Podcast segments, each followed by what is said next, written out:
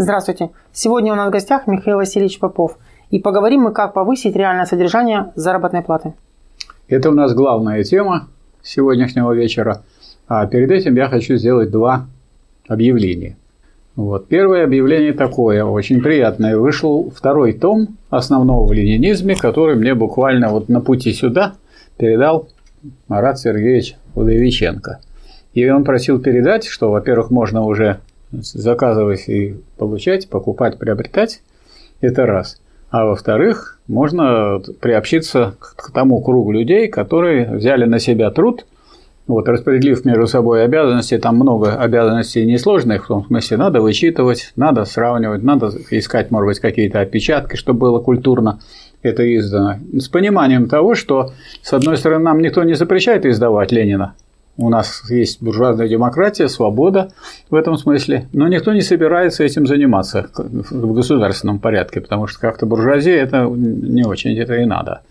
Поэтому, если есть товарищи, которые какую-то часть своего свободного времени могут этому уделить, а это тоже свободное время, потому что свободное время – это время для свободного развития, то вот просьба связываться с Маратом Сергеевичем и подключаться к этому делу. Вы всегда можете там выбрать такую работу, которую можно сделать по интернету и не особенно больших усилий при этом прилагать. Второе, что я хочу сказать, что по инициативе, значит, по инициативе товарищей, которые ну, встретили очень положительное издание ленинизма и так сказать, других материалов, так сказать, связанных с марксизмом и его фундаментальными изданиями – возникла идея э, издать такой, такой как бы цикл марксизм-ленизм эпохи диктатуры пролетариата. Предложение этого это предложение сделал товарищ Анохин, и вот его поддержал Марат Сергеевич Удовиченко. Там предполагается издание тех книг, которые были в эти мрачные годы разложения вообще социализма и строительства капитализма, которые были так сказать, вполне марксистскими, вполне коммунистическими и продолжали выходить. Это вот книга была такая э, Моисеенко и Попов «Демократический централизм. Основной принцип управления социалистической экономикой» в Ленэсдате. Э, и в журнале «Наш современник» критика некоторых пьес о Ленине Шатрова, которые искажали образ Ленина.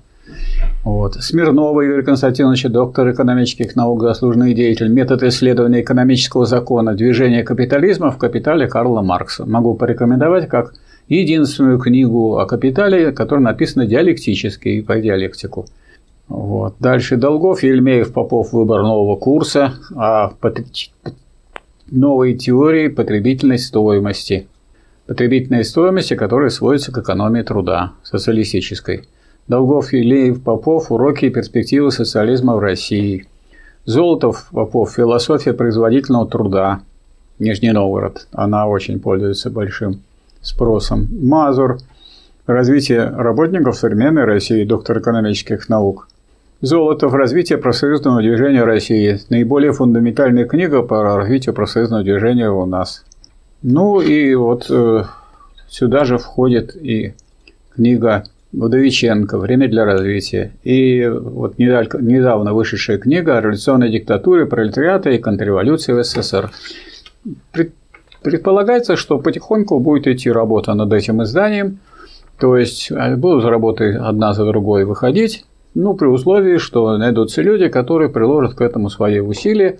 Поэтому я рассекречиваю данные товарища Удовиченко, которому можно звонить и предлагать свои помощи и услугу.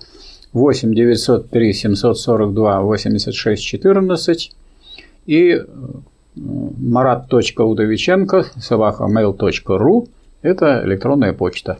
Так что вот я и советую подключиться к этому большому делу. Если у нас нет института марксизма-ленинизма, который этим занимался, то у нас есть люди, которые вместе взятые собой представляют такой институт своеобразный марксизма-ленинизма. Я думаю, что он о себе проявит.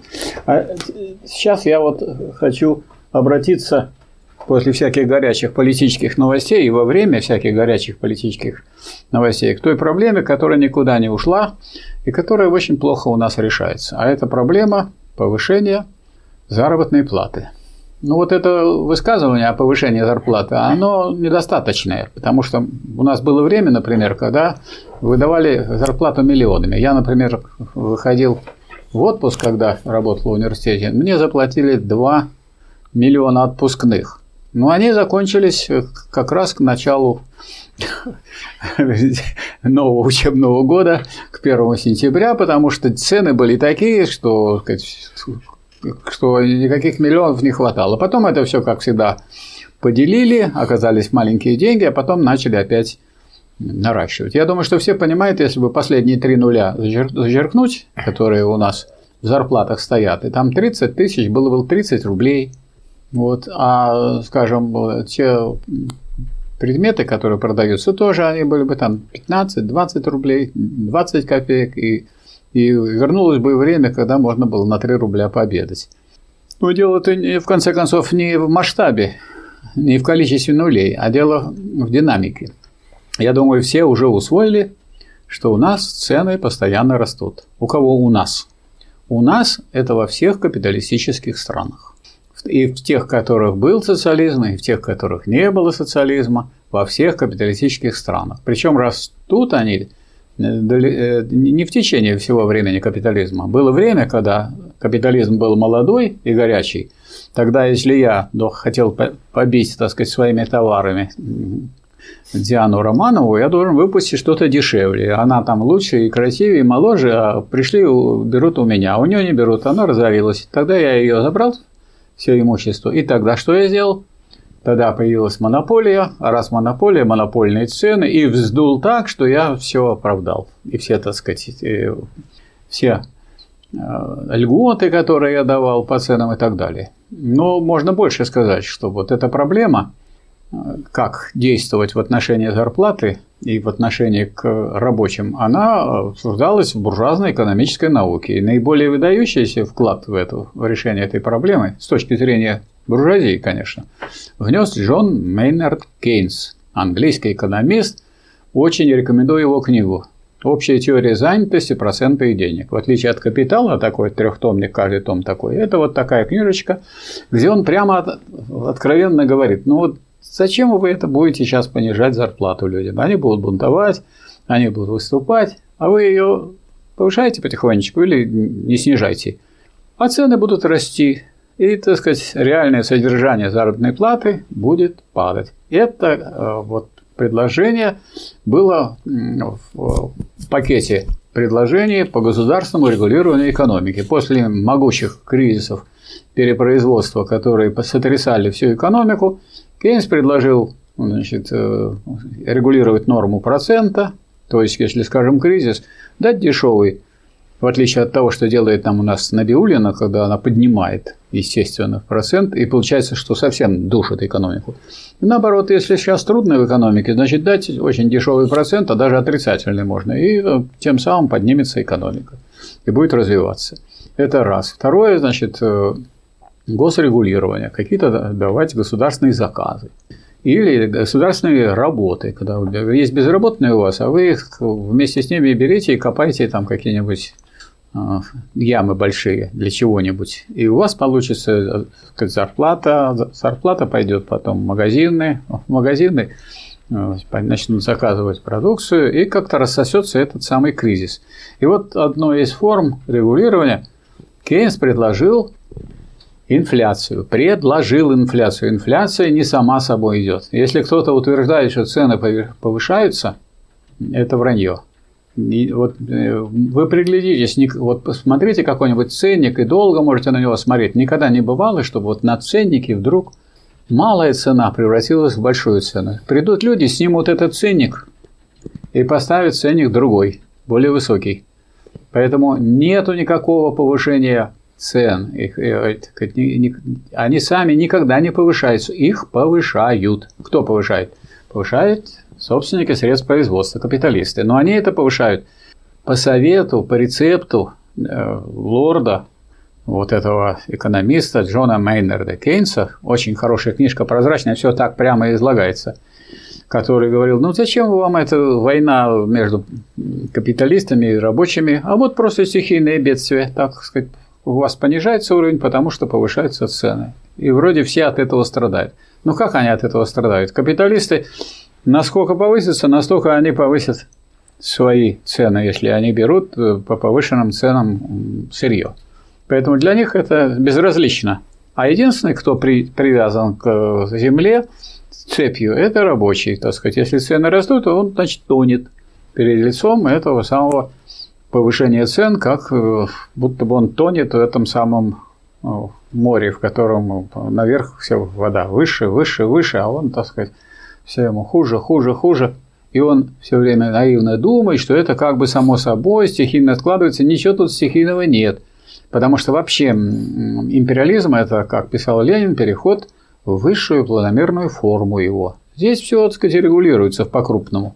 И инфляция, конечно, регулируется, безусловно. Хотя при этом используется и обман. Вот, например, когда Набиулина говорит, мы повысили до 22% э, ставку рефинансирования, чтобы снизить инфляцию. Читайте прямо наоборот, потому что, ну, представьте, если ставка 22%, значит, те, кто берут эту, по этой ставке, капиталисты, и они должны отбить эти 22%, то есть они должны цену на свои товары повысить на 27, на 29% и так далее. Поэтому она, так сказать, закрутила очередной виток повышения цен.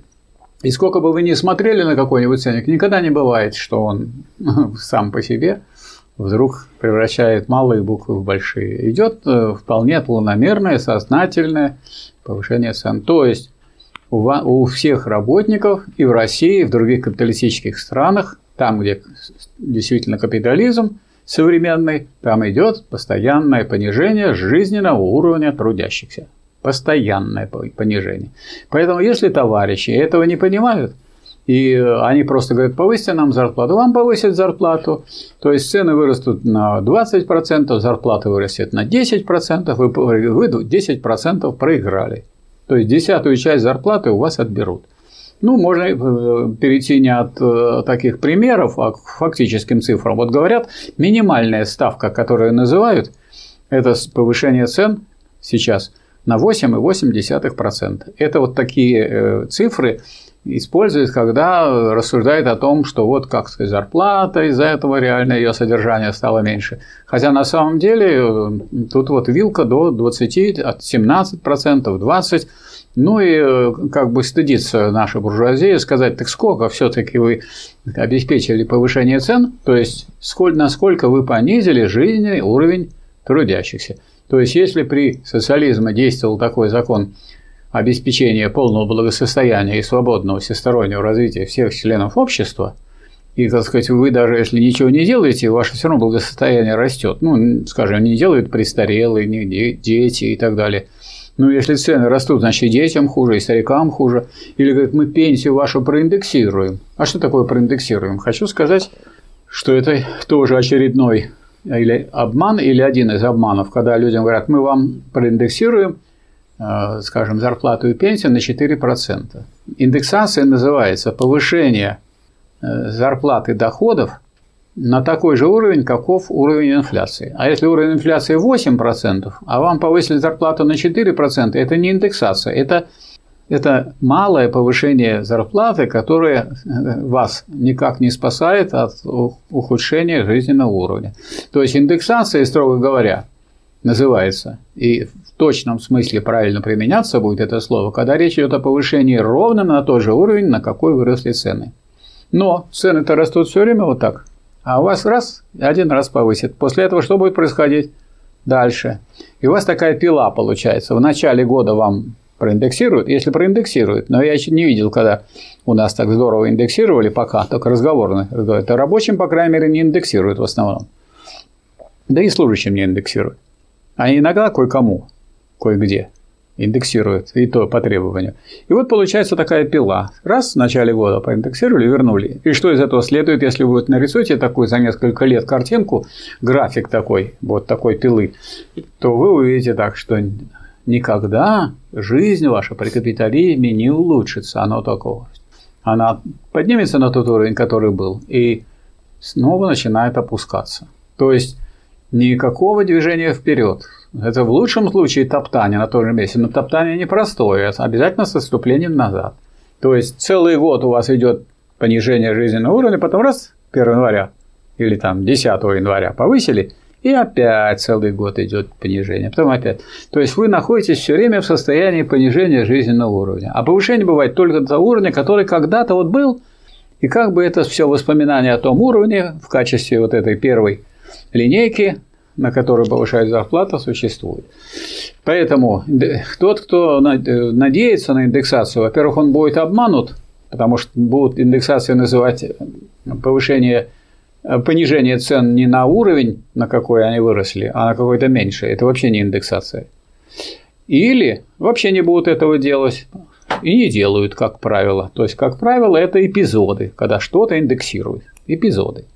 Вот. Но я должен сказать, что такое состояние, в каком мы сейчас находимся, когда товарищи рабочие, я не знаю почему, наверное, они думают, что товарищи капиталисты о них позаботятся. Наверное, они думают, что эти капиталисты, они э, такие, что они прямо горячо болеют за нужды рабочего класса, и вдруг ни с того ни с сего будут, не будут им понижать зарплаты. Такого не бывает при капитализме, поэтому тут нечего думать. У нас получается так, что все страдают трудящиеся от повышения цен, поскольку у всех жизненный уровень ухудшается. А что по этому поводу говорит закон? А закон, который по этому поводу хоть что-то говорит, это Трудовой кодекс Российской Федерации. Я должен сказать, э, в том числе и как автор одного из, соавтор одного из проектов, проект, э, с которым мы написали с товарищем Федотовым Константином Васильевичем, проект Трудового кодекса Фонда Рабочей Академии, который получил 189 голосов в Думе и который обогнал правительственный проект, э, проект э, яблочный, в котором была, была работа детям до 8 лет, вот, проект э, Московской городской думы, проект профсоюзный, 8 профсоюзников сделали проект, который ухудшает условия жизни и так далее. И вот только проект Слизки, который включил в себя кое-что из разных проектов, в том числе из нашего – вот стал таким проектом, который закрепил. И в нем, как отпечаток той борьбы, которую вели профсоюзы, а тогда э, авиадиспетчеры устраивали голодовки, докеры устраивали остановки производства с включением заводских гудков по всей стране. И по призыву Российского комитета рабочих там на Кратном Сормове тоже гудели. А то, поскольку средства массовой информации показывали, гудели там минуты 3, 4, 5, а в эфире это было 10 минут или 15. Так что большая была проделана работа, и остались от этого отпечатки вот этой самой борьбы. Это э, статьи 130 и 134. Статья 134 хорошо называется но на самом деле она сводится к э, разъяснению того, а что такое, э, как, как связано между собой повышение уровня реального содержания зарплаты и э, изменение цен. Обеспечение, повышение, 134 статья, уровня реального содержания заработной платы включает индексацию заработной платы в связи с ростом потребительских цен на товары и услуги. То есть, что тут написано? Тут написано что для тех, кто не знает, что если вы обеспечиваете повышение уровня реального содержания зарплат, то ясное дело, что сюда включается и сохранение уровня. А сохранение уровня дает индексация заработной платы. А никаких обязанностей, никаких государственных органов и хозяйственных единиц тут нету. Поэтому на 134 статью вы опираться не можете в своих каких-то спорах или требованиях, а можете только, так сказать, ну вот из нее вычитать, что раз у вас повышается, то, естественно, и сохраняется. Вот и все. Вот что написали. Некоторые товарищи наловятся на эту 134 статью как на приманку, потому что у нее ну, хорошее название – обеспечение повышения уровня реального содержания зарплаты. То есть, по крайней мере, говорить об этом можно, потому что целая статья так называется – можно, нужно, и, так сказать, вы можете ссылаться на то, что этот вопрос поставлен в Трудовом кодексе, но в этой статье он не решен. Но он решен в статье 130. А в 130 статье говорится основные государственные гарантии по оплате труда работников. В систему основных государственных гарантий по оплате труда работников включаются меры обеспечивающие повышение уровня реального содержания заработной платы.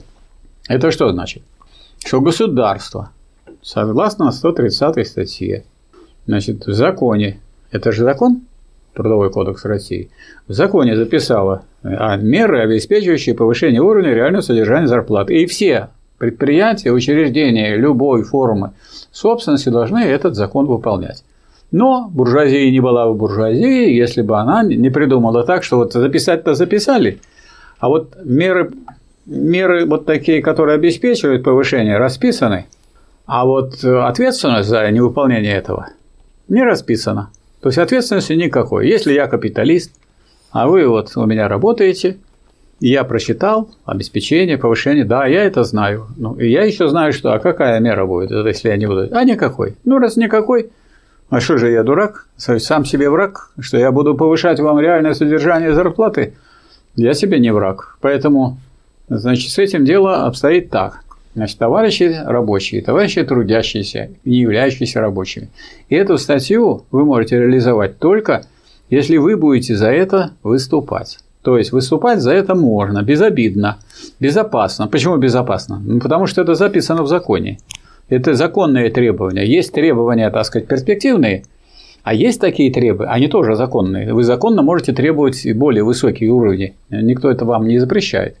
Но э, вот если вы хотите выполнение статьи 130, и, допустим, вы написали заявление своему начальнику, генеральному директору, только надо понимать, что если раньше в Трудовом кодексе он был назывался КЗОТ, Кодекс законов о труде, там была администрация и были работники – а здесь э, работодатель. Под работодателем понимается э, вот эта вот организация, в которой вы работаете.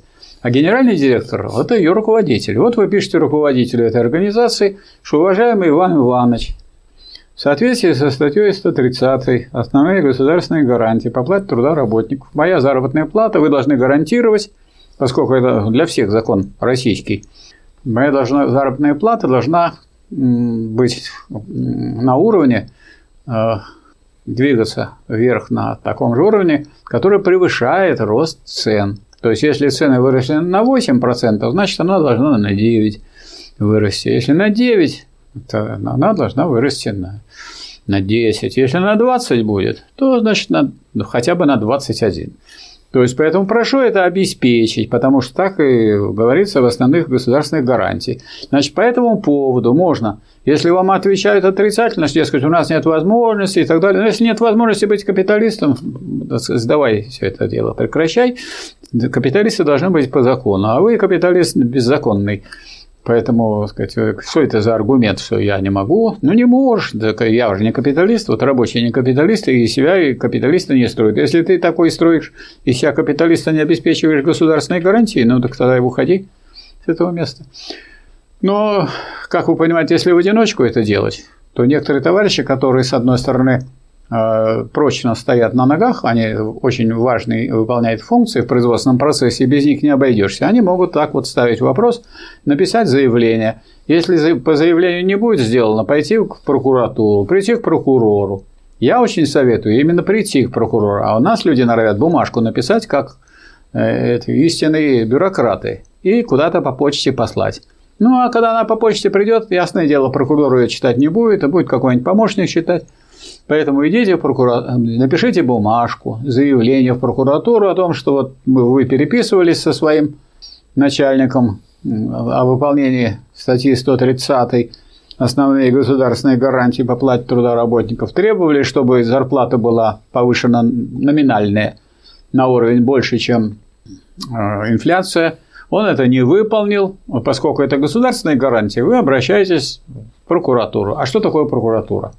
Прокуратура отвечает за точное и полное исполнение закона во всех сферах. Вот если вы пойдете в инспекцию труда, то как вам доложат те люди, которые туда ходили, они уже сплошь и рядом защищают интересы работодателей. В отношении прокуратуры этого сказать нельзя.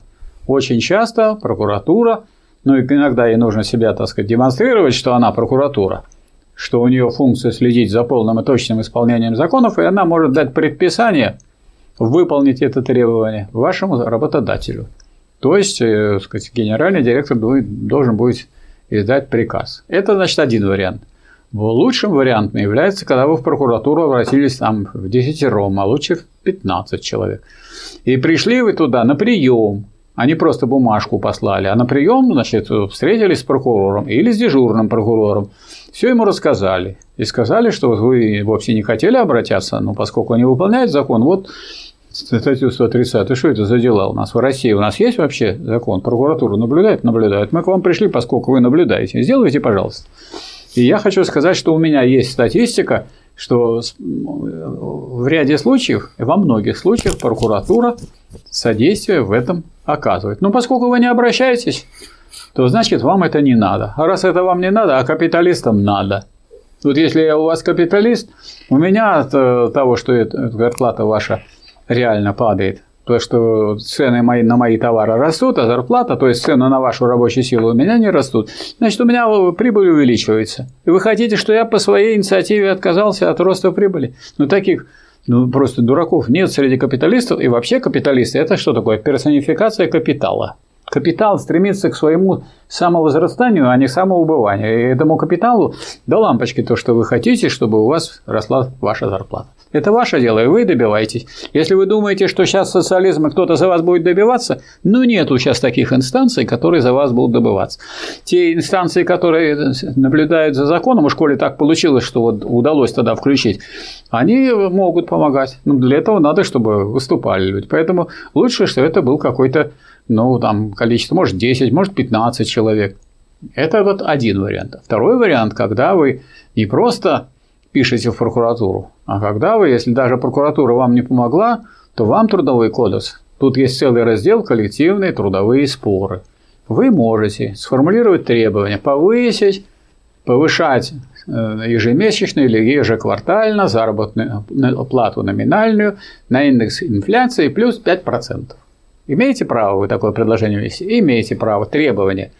Но если это требование, то его нужно, а, сначала оформить как требование коллектива, то есть собрать за такую вещь больше 50% членов коллектива. А поскольку у вас могут это украсть и порвать, то сразу вам советую собирать в двух экземплярах. Один крепко держать, чтобы не, не, не вырвали. А второй, так сказать, вот вы там собираете, собираете, собираете.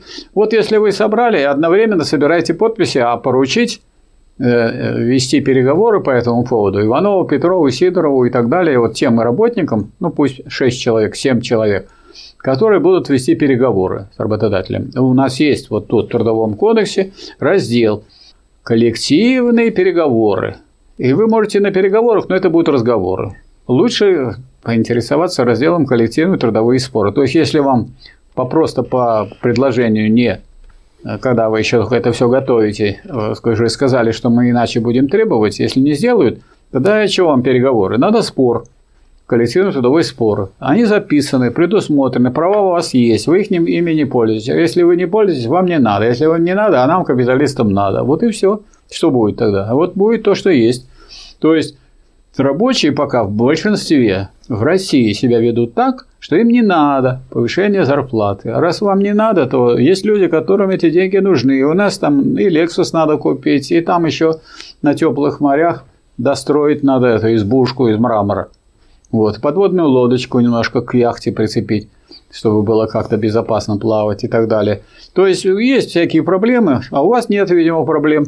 Вы не делаете. Если вы не будете требовать, я думаю, что наконец-то наши товарищи рабочие должны усвоить, что сейчас капитализм, что у вас никто не будет вам ничего улучшать, все будут только отбирать, отбирать, отбирать. А раз так, вот будьте добры, вот, оформите свой коллективный трудовой спор, и тогда у вас предполагается обязательно коллективные переговоры. Если на переговоры он сказать, на переговорах не согласится с вами представитель работодателя, а вы должны провести примирительную комиссию. Потом там предполагается трудовой арбитраж. Это чистая формальность, потому что никто не согласен, то есть он, его решение обязательны, если обе стороны согласны выполнять его решение. А как вы согласны выполнять его решение, не знаю, какие это решения. Поэтому никто на это не пойдет, но составить бумажкой протоколы, что вы на эту тему болтали, говорили, составьте. Следующий – выбор посредника. что вот вы выбирать должны только не из членов вашего коллектива кого-то посредников, например, меня или еще кого-то, из тех, сказать, кто мог бы эти позиции вам защитить. И а они будут э, искать посредника, который из своих знакомых.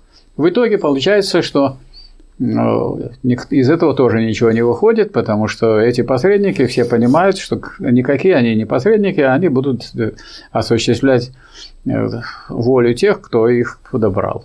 А третьей фигурой там является представитель государства. А государство у нас какое? Буржуазное. Поэтому это треугольник, в котором два угла тупые. Поэтому, если вы хотите получить при этом самом трудовом арбитраже в свою пользу, то у вас будет 33,3 в периоде, а все остальные будут голоса у противников. Поэтому это, это формальные моменты, но бумажки надо оформить, и тогда вы имеете, получаете право на законную забастовку. И забастовка у вас начнется тогда, когда на вашей стороне будет больше половины коллектива. Вот когда вы эту борьбу будете за зарплату проводить, тогда у вас и соберется больше половины коллектива. Если вы не будете собираться, а просто будете призывать айда за зарплату, за повышение зарплаты, или если вы будете тем более говорить, давайте за социализм, ну, вы, так сказать, скажете, ну, это будет голос вопиющего в пустыне. То есть надо к этому людей хоть привести хотя бы хоть мелкими шажками. Это надо делать. И без инициативы, и без тех людей, которые возьмут на себя ответственность за это дело и возьмут это организовывать, тут не обойдешься. Ну а что такое забастовка? Забастовка у нас прописана в Конституции. Если кто ругает нашу Конституцию, он правильно ее ругает по, по многим параметрам, но, но в ней есть право на забастовку. И при том, что пересматривали Конституцию, а это не тронули его. А почему не тронули? А все равно никто не пользуется почти. А что тогда ее трогать? Мы, так сказать, продемонстрировали, какая у нас демократия. Но если вам не надо, товарищи рабочие, забастовку, то и не надо. А забастовку, чтобы ее получить, там своя процедура. Это будет уже процедура, вот, э, которую мы с вами проводим, вы можете выйти на, э, если это же не просто переговоры, а после того, как вы не договорились, вы решаете вопросы забастовки. Для этого надо, чтобы либо устно, то есть собрать конференцию или собрание коллектива, а если очень большой коллектив, ну тогда конференцию, или собрать подписи больше половины в двух экземплярах, потому что а то у вас вырвут единственный экземпляр подписи, разорвут и сожгут. Вот поэтому это все надо сделать, и после этого вы можете э, зажить хорошей жизнью. Во-первых, у вас появляется орган, забастовочный комитет. Это отдельно вы должны решить вопрос, из кого он будет. Надо взять хороших рабочих, таких, которые какие-то ключевые вещи делают для предприятия. Если их тронешь, то все полетит. Это во-первых. Во-вторых, забастовочный комитет, вы его один раз избрали, и он у вас может быть навсегда. Поэтому советую вам забастовку выбирать форму. Какую? Без ограничений. Без ограничений. Не, не конечное число дней, а бессрочную. Раз. Во-вторых, бессрочная, и советую вам ее не такую делать, как некоторые думают, мы встанем и будем стоять. Ну, вы простоите 15 дней, потом у вас зарплата сократится наполовину поскольку остальное время вы будете работать, за время забастовки вам платить никто не должен. Если вы это не записали в решение прошлой забастовки, вот если вы записали, вот тогда вам обязаны будут и во время забастовки платить, потому что вы не за себя бастуете, а из-за кого-то. Вот. А поэтому я вам бы советовал, скажем, или на час, или на два. Этот час или два вы можете присоединить, скажем, к обеду или к концу рабочего дня – то есть вы, если у вас работа 8 часов, то вы 6 часов проработали, а дальше у вас 2 часа забастовка. То есть вы собираете свои собрания рабочие, профсоюзные, решаете вопросы э, охраны порядка, избираете дружину. А как, а зачем дружина? Ну, потому что по закону, вот если будете читать, по закону кто отвечает во время забастовки за охрану собственности? Вот украдут что-то у капиталистов, они же на вас свалят. Значит, вы должны э, защищаться вы должны защищать э, имущество работодателей и имущество рабочих. Поэтому вы сделаете дружину. А дружина как? Каждая бригада сделает из нее э, отделение дружины. Ну, поскольку поначалу, видимо, никаких, так сказать, э, у вас средств нет защиты, то, но спортивное единоборство вы можете изучать. То есть, вот в эти самые часы, два часа будете изучать дзюдо, айкидо, джиу-джитсу, самбо, изучайте, и, так сказать, чтобы люди знали, что есть забастовочный комитет, есть у нас дружина, и совсем другая жизнь у вас пойдет. А есть директор, который бы, если не туда пойдет, получит новую забастовку. А как вы можете сделать новую забастовку? Вам не надо ничего проходить. Если у вас забастовка была объявлена бессрочная, то забастовочный комитет, уведомив за три дня, может, может, уведомив за три дня, может перейти к другому порядку. Например, полностью не работать дня 2, 3, 4, а потом, значит, опять изменить форму забастовки, чтобы, так сказать, чувствовали, кто здесь хозяин. Ну вот хочу сказать, что это можно делать, надо этим заниматься. И это большая работа организаторская. А кто ее может организовать? Ну, вы сами рабочие. Ну, никто, кто вам со стороны придет. Ну, вот я вам посоветовал. Ну, как вы понимаете, совет – это совет. А надо же делать. И точно так же я, скажем, когда докеры бастовали, я участвовал, приходил, они могут, так сказать, забастовочный комитет может приглашать специалистов. Например, мне делали пропуск в порт, и я с этим пропуском проходил. Потом одно время его отняли, этот пропуск, потом Значит, товарищи там потребовали наказать того, что не отнял, мне опять его вернули. То есть, так и другие товарищи. Вы можете кого угодно пригласить, как э, советников или специалистов э, на время ведения переговоров. Вообще вы должны чувствовать, что это вот производство ваше, потому что вы на самом деле все делаете, вы. А в собственности оно у вашего начальника. Но собственность будет уже не полная, он должен делать, но по тем правилам, которые установлены забастовкой. Поэтому представьте себе, что если у вас есть генеральный директор и есть профсоюз, а теперь будет еще забастовочный комитет, независимо от этого, само собой.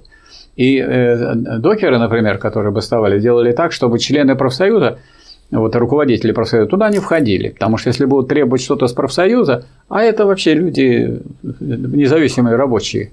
Вот и все.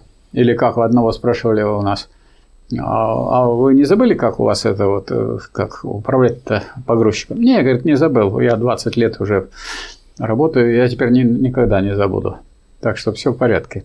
Ну вот, если это э, забастовка такая юридически грамотная, оформленная, а ну, бывают забастовки, ну, такие, которые не объявлены как забастовки. Вот вы быстро работаете. А чего вы так быстро работаете? Вам же не доплачивают, вам цены растут, зарплату не повышает. И вот я пришел бы на работу и стал бы медленно все делать.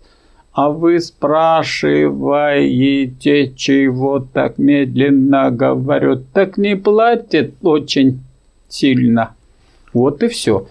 И вот представьте себе, скажем, порт, я наблюдал такую картину. Вся эта погрузочная техника, перегрузочная, она едет, только если она раньше ездила 60 км в час, она едет 6 км в час. А, а, а что вы скажете? А это почему? А почему так ездить? А в целях безопасности. Или, или вы по очереди можете такие делать операции по изучению условий и э, тщательному, и тщательному осуществлению норм и правил труда и охраны техники безопасности. Вот наша бригада сейчас работает медленно-медленно. Почему? Чтобы ничего не нарушить. Наша закончилась, теперь ваша пошла. Ваша пошла медленно, а наша все уже работает. И так за месяц должны все бригады проделать. Одну неделю всего. Что по этому поводу? Какая-нибудь процедура нужна? Никакой не надо. Надо что-нибудь решать? Ничего не надо. Переговариваться надо? Ничего не надо. Ну, надо, чтобы хозяин чувствовал, кто здесь хозяин. Если вы сами не будете чувствовать себя хозяином, никто вас хозяевами считать не будет. Потому что на самом деле, ну, если говорить о большой науке экономической, настоящей марксистской, но марксизм признает кого хозяином то, кто создает материальные блага все. Вот кто создает все, рабочий класс.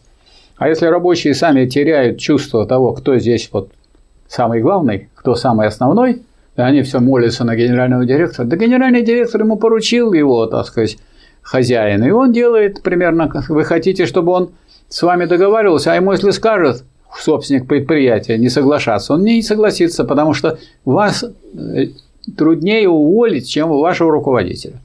Вашего руководителя левая нога собственника решила, что надо уволить, и его завтра уволят. И все, дело с концом. То есть надо переходить в другой режим. Но, как выясняется, наши товарищи, рабочие, с одной стороны, деморализованные, так сказать, можно сказать, поражением социализма, привыкшие к тому, что все о вас заботится, никак не могут сказать, осознать, что никто о вас заботиться не будет из руководителей государства, или вот, допустим, как о пенсионерах озаботились. Вместо того, чтобы повысить зарплату, повысили пенсионный возраст. Это означает, что у каждого пенсионера отобрали 800 тысяч. И в то время, когда он уже стал побаливать в это время, когда уже дело подходит к пенсии, вдруг ему сказали, еще будете работать 5 лет. И это хорошо, что они будут работать 5 лет, потому что, скорее всего, основная масса не доработает до пенсии. У меня, например, отец вышел в 50 лет, он в горячем цеху работал, и через полмесяца я получил его половину пенсии. И все на этом. Но это красота для э, капиталистов. И если бы это только был он, он в литейном цеху работал, и его товарищи то же самое. А у них льготный был стаж 50 лет. С 50 лет на пенсию и 50 лет на кладбище. Сразу за этим. А теперь еще как бы у них теперь получилось тоже на 5 лет больше. Эти лечейщики несчастные, что у них все подбирают. Отбирают у тех, кто дает. Значит, товарищи рабочие, если у вас отбирают, значит, вы отдаете. А если у вас отбирают, а вы будете просто плакать, а те, кто плачет и ноет, что нам не дают, нам не повышают, ну что вы это рассказываете? Это всем известно. Ну, раз вы не отбираете сами, не наступаете, у вас все и отбирают, и будут отбирать. Другого выхода здесь нет. Вы живете в зверином обществе, в капитализме. Либо вы будете наступать, либо против вас будут наступать. И иллюзии надо бросить. И если мы изучаем, то, скажем, марксизм, ленинизм, науку, то мы изучаем науку борьбы, а не науку плача. Зачем нам этот плач? Еще не хватало, чтобы рабочий класс могучей такой страны, где было три русских революции, весь бы сейчас плакал, что нас бьют. И так они противно выли, что и вправду их побили. Вот так обстоит дело в отношении этих прав. Эти права – это права те, которые здесь есть. А теперь представьте себе, что у вас будут забастовочные комитеты по всей стране. Да если вы в каком-то городе имеете три забастовочных комитета, они могут образовать совет городской. Городской совет, как было в городе Иваново, как было в Петрограде в пятом году, как было в Москве.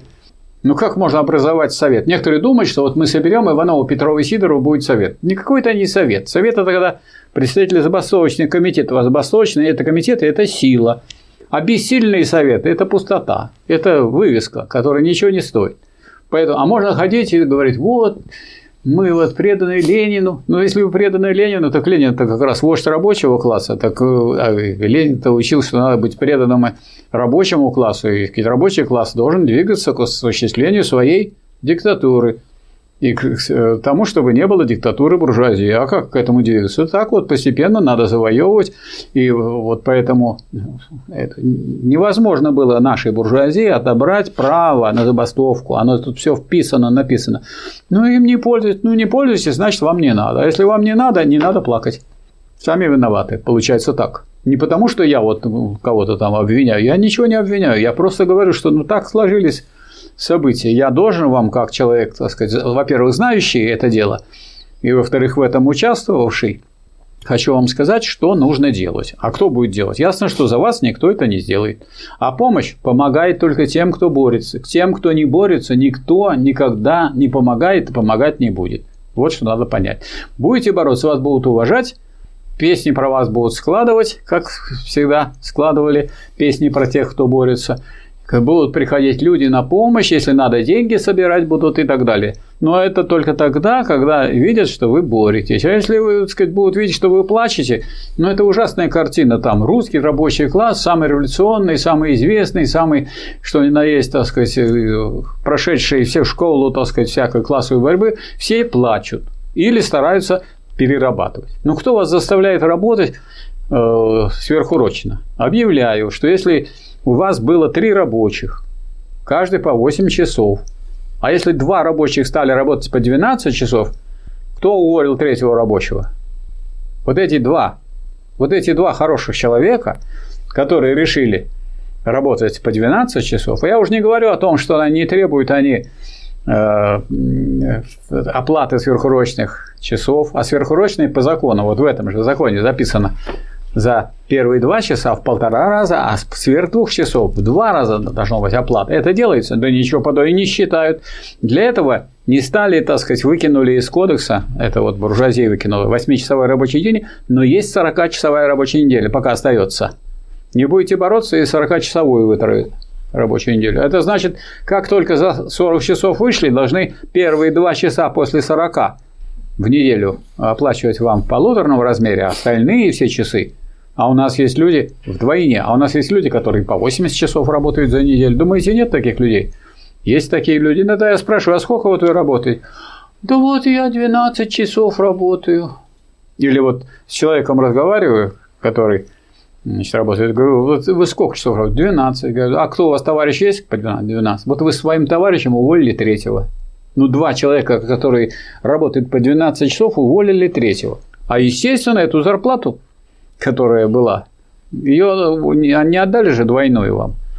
Да, да, да, кусочек прибавили вам, а основной, так сказать, э, кусок получил капиталист и так далее. Ну вот, а что из этого, какой вывод нужно сделать? Вывод очень простой. Я думаю, вы его и без меня знаете, что освобождение рабочего класса есть дело рук рабочего класса. Вот я думаю, что я вам вот на сегодняшний день такого нового не сказал, но насущного сказал. Это вот насущно. Насущно вот оно сейчас вот просто самым главным является.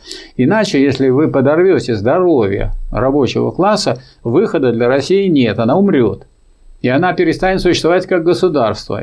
Потому что надо понимать, что если человек болеет, если он, у него дети не доедают, если у него нет ни свободного времени, он некогда ему читать, и некогда даже смотреть наши вот эти передачи, потому что ну, пока одни смотрят, а если время есть, а другие вынуждены в это время работать. Поэтому, если вы это все не организуете в соответствии с законом, обращаю внимание ваше, в соответствии с законом, вот. Потратьте, только не берите вместо трудового кодекса есть такой вот э, комментарий трудового кодекса, они вот с такой толщины, это люди деньги получают, потому что от комментария это не закон. Никто не обязан комментарий выполнять. А вот это вот, это закон. И что за ним следует? Что ваши действия не только справедливы, но и законны. А раз законны, значит, вы облегчаете себе движение. И вы, так сказать, стоите на почве российского закона. Пусть пока буржуазный, а для пролетарского закона времени пришло. Пока нет забастовок и нет забастовочных комитетов, нет советов, а раз нет советов, еще до советской власти далеко. Но путь к этому известен. Так что э, желаю вам успеха на этом пути. Э, я думаю, что среди интеллигентов всегда найдутся люди, которые будут вам помогать помогать и силой знания, и силой, так сказать, умения своего. Поэтому на этот счет можете не сомневаться. Всегда так было и при царе, и при капиталистах тех, и при капиталистах этих. И всегда будут средства массовой информации, как Ленруй, как другие, которые будут этому содействовать. Они вам содействуют, но если вы больше боретесь, больше содействуют. Меньше боретесь, меньше содействуют. Кто, от чего? Кто здесь первичен, кто вторичен? Ну, конечно, рабочий класс. На него вся надежда. Итак, приступим к вопросам. Первый вопрос от Петра. Вы часто сетуете на некорректные вопросы. Думаю, всем будет полезно узнать, как вам правильно задавать вопросы. Вопросы вы можете задавать как хотите, любые. А я имею право отвечать тоже, как хочу. Поэтому, когда я иногда нападаю на тех, кто задает вопросы, это значит, значит, он, э, мне кажется, не выполняет первые требования, которые существуют. Надо какие-то азы самому стараться изучить. Для этого есть у нас сейчас всякие организации. Вот, скажем, Ленинградское интернет-телевидение в союзе с Фондом Рабочей Академии создали Красный университет, который существует 10 лет, и все люди из России могут и из других стран через систему э, дистанционного обучения задавать и вопросы, получать ответы и отвечать, наоборот, тренироваться и так далее. То есть мы все время учим, а если кто-то думает, что вот он будет ничего не читать, не слушать, не смотреть, не учиться ни в каком университете, хотя университет бесплатный. Это сказка, что у нас в буржуазное время 10 лет работает университет. Причем мы в качестве преподавателей собрали профессоров и кандидатов наук. То есть, причем тех, которые работали в крупнейшем, крупнейших э, университетах. Достаточно сказать, что вот, скажем, э, Казенов Александр Сергеевич заведовал кафедрой. Он профессором был Санкт-Петербургского государственного университета, потом работал в Политехническом университете. Он работал в Институте советской торговли, заведовал кафедрой. Или Александр Владимирович Золотов в Нижнем Новгороде.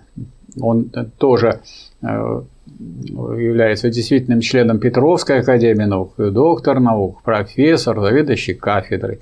Мазур Олег Анатольевич из Невиномыска, доктор экономических наук, защищал докторскую в Петербургском государственном университете, является ректором Невиномысского института экономики, управления и права.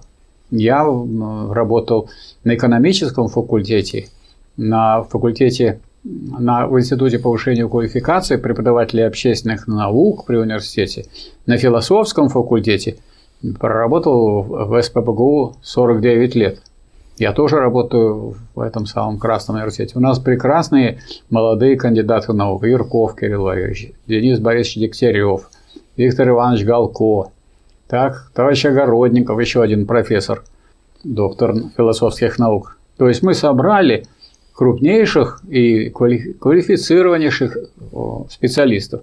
Ну и хотелось бы, чтобы вы вот вы бы занимались, и, а вот, скажем, есть такая возможность задать вопросы, а вы бы что-то вот разбирали, а вот в этом бы вам никак не разобраться. Вы спросили, я бы вам ответил. А так вы спрашиваете такие вещи, которые, ну, как бы человек-то должен что-то ведь проявить себя как-то, постараться сформулировать. Или особенно, когда он формулирует так, чтобы показать, что, дескать, вы ничего не понимаете, а я вот понимаю. Ну, как вы понимаете, мы что-то понимаем.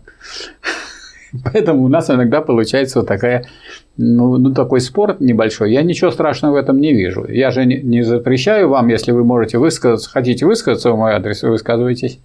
Я никогда никаких, никогда не было за все время вот нашего общения, чтобы я бы предъявил Линру, сказал, вот я тут у вас выступил, а такие-то ребята так, так-то про меня говорили. Было такое? Не было такое. Но если мы с вами спорим, так ну, мы спорим. Но мы стараемся, иногда бывает обостряется. Никто, я, кстати, ничего плохого особенно не видел.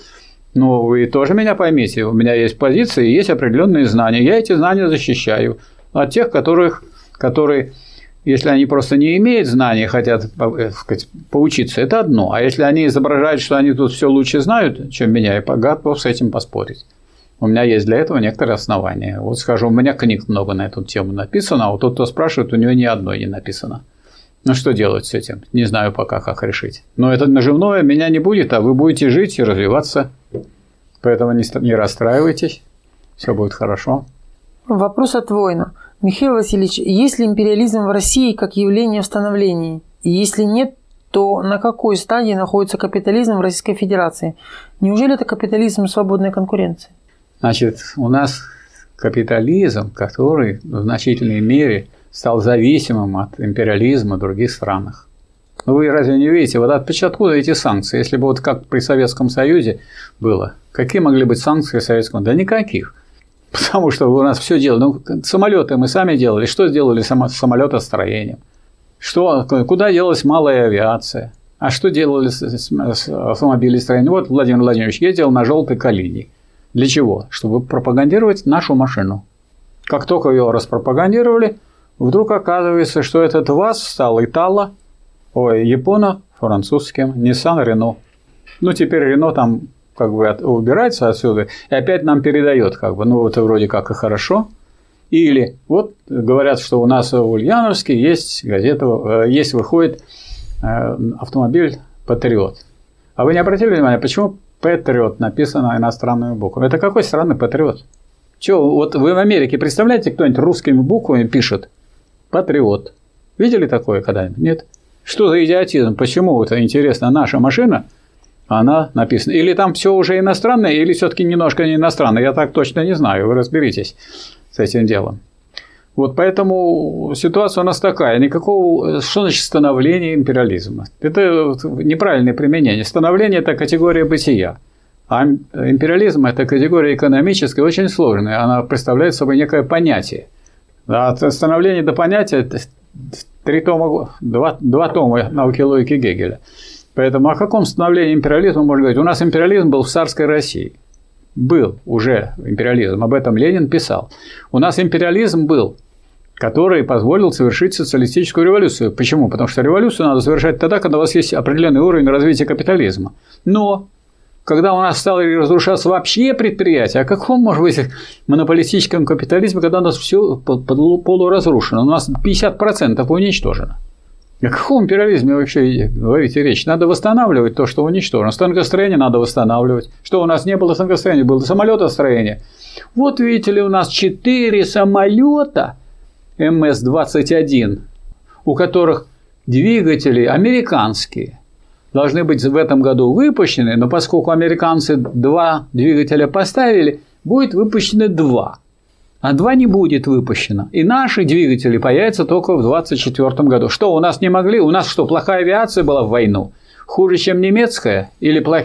плохое машиностроение? Танки плохие были? Ну, о чем разговор?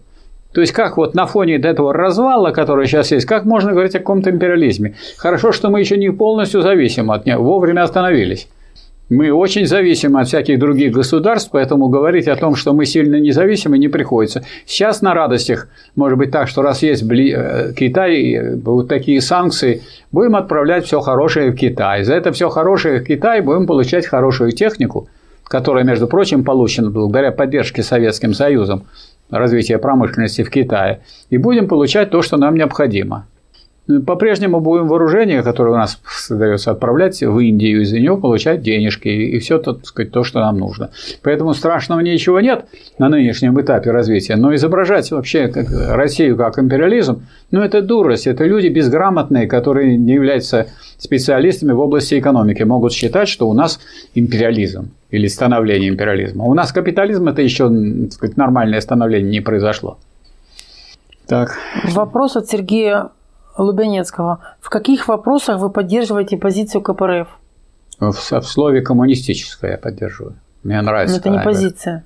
Потому что если вот э, хочу вам э, сообщить, что вот есть э, на канале Фонда рабочей академии выступление товарища Золотова, моего коллеги, доктора экономических наук, профессора. И там он цитирует молодого Зюганова. Знаете, такой стоит вот на фоне книг, вот как здесь на фоне книг он стоит и говорит, мы, конечно, не против частной собственности, мы за разгосударствление. Вот и Платошкин ходит, он тоже за разгосударствление. Поэтому эта компания одна. Это люди, которые против диктатуры пролетариата, по существу, они, они и говорят, но только на период э, строительства социализма, а дальше нет. А дальше народное государство. А народное государство – это сапоги в смятку. Энгельс говорил так, либо это государство – еще не народное, если, если оно сказать, не народное, так оно государство рабочего класса. А если оно народное, оно уже не государство. То есть соединение слова народ со словом государство это жареный лед. Люди не просто ревизионисты, они безграмотные люди, которые такие вещи. Они ходят с шарфами народовластия. И кого они пойдут? Миллионера они предлагали кандидатом в президенты. А скажите, пожалуйста, надо ли партии коммунистической участвовать в выборах президента, которого, который является главным чиновником, высшим чиновником государства диктатуры буржуазии? Ну, как вы думаете? Вот есть такое понятие миллеранизм. Тот, кто Ленина читал, тот знает, что был такой французский социалист Миллеран, и он пошел во французское правительство. Ну, выяснилось, что если э, правительство будет занимать буржуазную позицию – этот Миллеран либо должен, так сказать, сидеть и молчать тряпочку, тогда он на самом деле предает свою партию. А если он будет выступать с позиции своей партии, поскольку он в меньшинстве, его оттуда выгонят. Поэтому не надо лезть туда в такие моменты, когда решается вопрос другой. Одно дело в Думу уйти, в парламент. Это Ленин всегда был за это дело. Да, если есть такие возможности провести своих депутатов в Думу, которые будут, так сказать, подставить публично эти позиции. Я, кстати, каких-то ярких выступлений в Думе, вот после Авлиане выступал, там еще были какие там выступления в КПРФ, такие, которых надо бы было сейчас распечатать и передавать из уст руки. КПРФ же проголосовала за эту самую пенсионную реформу по существу. Как проголосовала? Все, каждый депутат из КПРФ имел право законодательной инициативы. Каждый мог внести проект о том, как улучшить пенсионное обеспечение. Скажем, работать до пенсии меньше, скажем, дней столько же, а по времени, скажем, не по 8 часов, а по 7 часов. Внесли хоть кто-нибудь, не хоть один человек? Нет, они выступали все, там, да, сказать, дескать, вели свою агитацию предвыборную, но никто же не предложил другого законопроекта. Никто. А раз никто не предложил, поэтому э, коммунистическая партия не защищала интересы трудящихся в таком больном вопросе. У каждого отобрали у пенсионера будущего по 800 тысяч. Ну о чем тут говорить? О каком коммунизме можно тут говорить? Вот. Так что мы коммунистической партией ее не считаем. Мы знаем, что это те коммунисты, которые, когда запретили КПСС, они залегли. Вместо них была так называемая социалистическая партия трудящихся. А мы поехали, вот товарищи, которые э, участвовали в движении коммунистической инициативы в Свердловской, там уже в 1991 году, через два месяца после закрытия КПСС, учредили коммунистическую партию РК, РП. Из нее вот вышла в 1993 году Рабочая партия России. Ну вот и мы вышли с той программы, которая является коммунистической. А, а КПРФ, она ждала, когда будут разрешит буржуазии им стать коммунистами. И они разрешенные коммунисты, то есть легальные, то есть такие, которые не пойдут против капиталистов и не идут. Где вы видели какое-нибудь столкновение между КПРФ и буржуазной партией? Нет, там вообще компания. Но выступает иногда прямо жгут напалмом. Но когда доходит до выдвижения каких-нибудь законопроектов, где законопроекты от КПРФ, которые улучшают положение работников? Где они? Давайте их на заводы, мы их обсуждать будем. Их нету. Вопрос от Марины Петровой. Интересно ваше мнение о депутате Николае Бондаренко. Недостоин ли он возглавить КПРФ? Не знаю, у меня нет мнения о депутате Бондаренко. Я не знаю, что он такое сделал большое. Может, он сделал что-то большое, но очень засекречено и КПРФ засекречен, и Бондаренко засекречен. Он, может, пришел бы к вам, если он что-то сделал, сказал бы, вот можно мне выступить на Ленру, потому что никто не дает, я расскажу, что я сделаю для нашего народа. Был к вам такое обращение? Нет? Ой, я не знаю, куда он нет. обращается. Или я бы мог позвонить. У меня очень многие звонят. Я, у меня не секретные телефоны, электронная почта не секретная. Никогда не слышал, что нужно кому-то или кого-то поддержать. Вопрос от Андрея Ковронина. Михаил Васильевич, добрый вечер. Как в нашей стране в нынешних условиях построить социализм? Почему? В нынешних условиях его надо, чтобы построить, строить. Поэтому я сегодня вот перед этим только и говорил о том, как строится социализм. Если вы не ведете классовую борьбу, которая имеет целью создания советов, а от советов вы уже сами, наверное, понимаете, что когда вот будет советская власть, то советская власть будет строить так, как строили Ленин, Сталин и другие. Поэтому если вот вы это имеете в виду, так надо начинать строить, а не спрашивать, как нам построить. Я на это все ответил сегодня. Тут продолжение вопроса. Почему Ленин ввел НЭП? Экономика, построенная на базе НЭПа, не сможет в РФ привести к социализму. Так? Не так. На базе НЭПа ничего не строилось. Кто это? Как это можно строить экономику на базе НЭПа? Что это за глупость такая? НЭП – это новая экономическая политика. В чем новизна? А новизна в том, что так сказать, была экономическая политика, в гражданскую войну. Как она называлась? Военного коммунизма. Почему военного коммунизма? Это не значит, что коммунизм, а просто во время войны то, что нужно для армии, то отбираем и централизуем. И не, не думаем о всяких экономических стимулах. А когда закончилась гражданская война, по отношению к той политике, которая велась военного коммунизма, мы вернулись к старой политике. То есть то есть к новой, к НЭПу. Новая экономическая политика – это новая по отношению к военному коммунизму, но не, не новая по отношению к тому, что было. Поэтому что означало НЭП? Означает, что то, что у нас национализировано, то и национализировано. Оно продолжает э, наращивать свои силы. Правильно? Это сектор социалистический. То, что и он называется госкапитализм. А есть сектор сугубо коммунистический. Это не только национализировано, уже управляется по-коммунистически. Это вот э, коммунистический сектор. А еще у нас был сектор э, капитализм, который это из тех предприятий, которые не национализировали ни в гражданскую войну. Они оставались, не, не все ведь национализировали. Поэтому им разрешил, разрешилось, в отличие от гражданской войны, пожалуйста, развивайте производство во всех формах, какие только можете, в том числе и в капиталистических, потому что народ надо кормить и как-то выжить. Вот и все. А пока вы будете их кормить и выживать, мы в это время будем строить социалистическую экономику. Поэтому никакого тут, никакой особенной новизны в нем нет. Поэтому последнее выступление Ленина было вот, на состояла в том, что из России Неповской будет Россия социалистическая. Поэтому, если кто думает, что НЭП – это отказ от социалистического строительства, он неправильно понимает. Это, это существует вот такая пропаганда антимарксистская, антикоммунистическая. Рассматривают НЭП как политику буржуазную. Это не буржуазная политика, это политика строительства социализма при допущении на начальных этапах тех э, элементов капитализма, которые пока еще нельзя закрывать, потому что пока нет других, которые их заменят. Вот и все. Вопрос от Макса Бирюкова. Есть мнение, что власть портит людей. Существует ли какой-то подход, чтобы не было одного человека, у которого власти на порядок больше, чем у других? Существует. Это советская власть.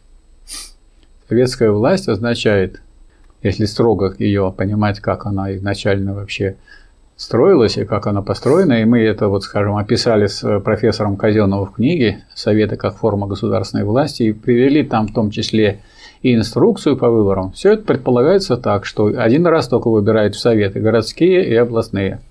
И каждый член Совета может быть отозван тем избирательным собранием, а это завод, который его или фабрика направил. То есть можно в любой момент отозвать.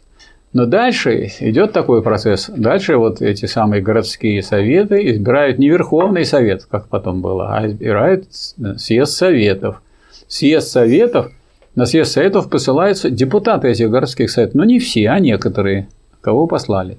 И вот если бы это все было очень четко выполнено, но уже в инструкции 27 года было записано, что в порядке исключения могут на съезд советов по решению вот этих депутатов городского совета отправлены люди, которые не избраны членами советов ни, на, ни от одного завода, ни от одной фабрики. А раз так, их невозможно отозвать. А вот все люди, которые остаются депутатами и попадают на съезд совета, их можно отозвать, они потом будут избраны во ВЦИК, а потом кто-то будет председателем в ЦИК, а вот тот завод, который направлял это, говорит, все, давай назад. И, и он мог его отозвать. Поэтому это самое первое и очень мощное оружие, которое было, и которое просто, так сказать, утратил рабочий класс России. Второе, это то, что было, Ленин как говорил, надо, чтобы каждый на время становился бюрократом, в кавычках, чтобы никто не мог стать бюрократом. И учиться, участвовать в государственной власти сейчас надо, пока ее нет. Потому что если вы сейчас не научитесь, то и вы тогда не будете э, уметь так сказать, управлять государством, когда придется им управлять. Надо сейчас учиться, то есть учиться на этой самой борьбе, которая сейчас проходит. И э, партмаксимум, который говорил Ленин, что партмаксимум на уровне чиновнику зарплаты среднего хорошего рабочего. Это что означает? Вот это означает, что вот мы с вами двое. Вы беспартийные, а я член партии.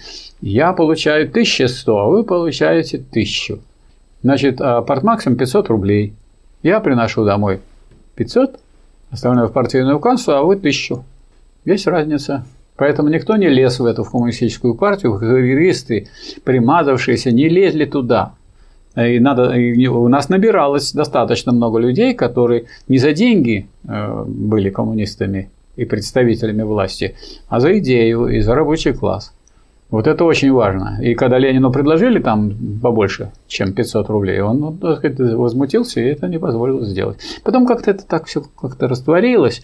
Вроде бы так сильно никто и не решал, без грохота, но потихонечку это было утрачено. Ну и самое главное, в программе партии, которая была принята на восьмом съезде при Ленине, было записано в дальнейшем при повышении производительности труда. Раз производительность труда повышается, значит мы то же самое можем сделать за более короткое время сокращение рабочего дня с 8 до 6 часов с обязательством 2 часа без особого вознаграждения ежедневно уделить обучению военному профессиональному искусству и практическому обучению техник государственного управления. Вы поработали 8 часов, 6 э, часов на станке, приходите, проверяйте, как я преподаю в университете, как э, я руковожу, допустим, если я чиновник, как я руковожу вот таким-то сектором работы и так далее. Если вы это делаете постоянно, вот Орджоникидзе такой возглавлял э, комитет по участию в управлении комитет, который а, организовывал участие рабочих и крестьян а, в управлении государством. Потом как-то это тоже это сошло на нет. Все получилось вертикаль. А если на вертикали наверху случилось то, что взяли и убили Берию, например, и твердый такой противник Сталина, значит, исчез. А, а сказать, те нахалы и негодяи, которые окружали Хрущева, они вылезли на первое место. Так что надо думать не о том, чтобы сейчас власть иметь, а думать о том, чтобы не потерять эту власть. Вот эта система советская, она это позволяет. Вопрос от Апрелистам. Михаил Васильевич, здравствуйте. Здравствуйте. Что вам ближе, буржуазная Россия или социалистический Китай? Мне ближе всего социалистическая Россия. Вы пока такой не имеем. Мы имеем, и, так сказать, мы в ней живем и работаем над этим. Все, так сказать, вот все так сказать, работы, которые мной написаны, и, сказать, и которые состоят не в написании, а в помощи тем, кто организовывает рабочее движение, и в, в том числе в преподавании, и в, и в то время, когда я был в университете преподавал, а когда я вне стен университета преподавал – все, что в университете я преподавал, все записано, вы можете посмотреть. Там, там нет ничего антисоци... антисоциалистическое. Там нет ничего буржуазного. Все направлено на то, чтобы это, так сказать, вернуть в Россию. А не думать, что вот что мне ближе Китай. Ну так если мне ближе Китай, я сел на поезд и уехал. И, как говорится, надоела мне Россия, хочу у вас в Китае жить, быть. Ну, какой же это? Это неправильно. Надо здесь быть. И действовать, и бороться.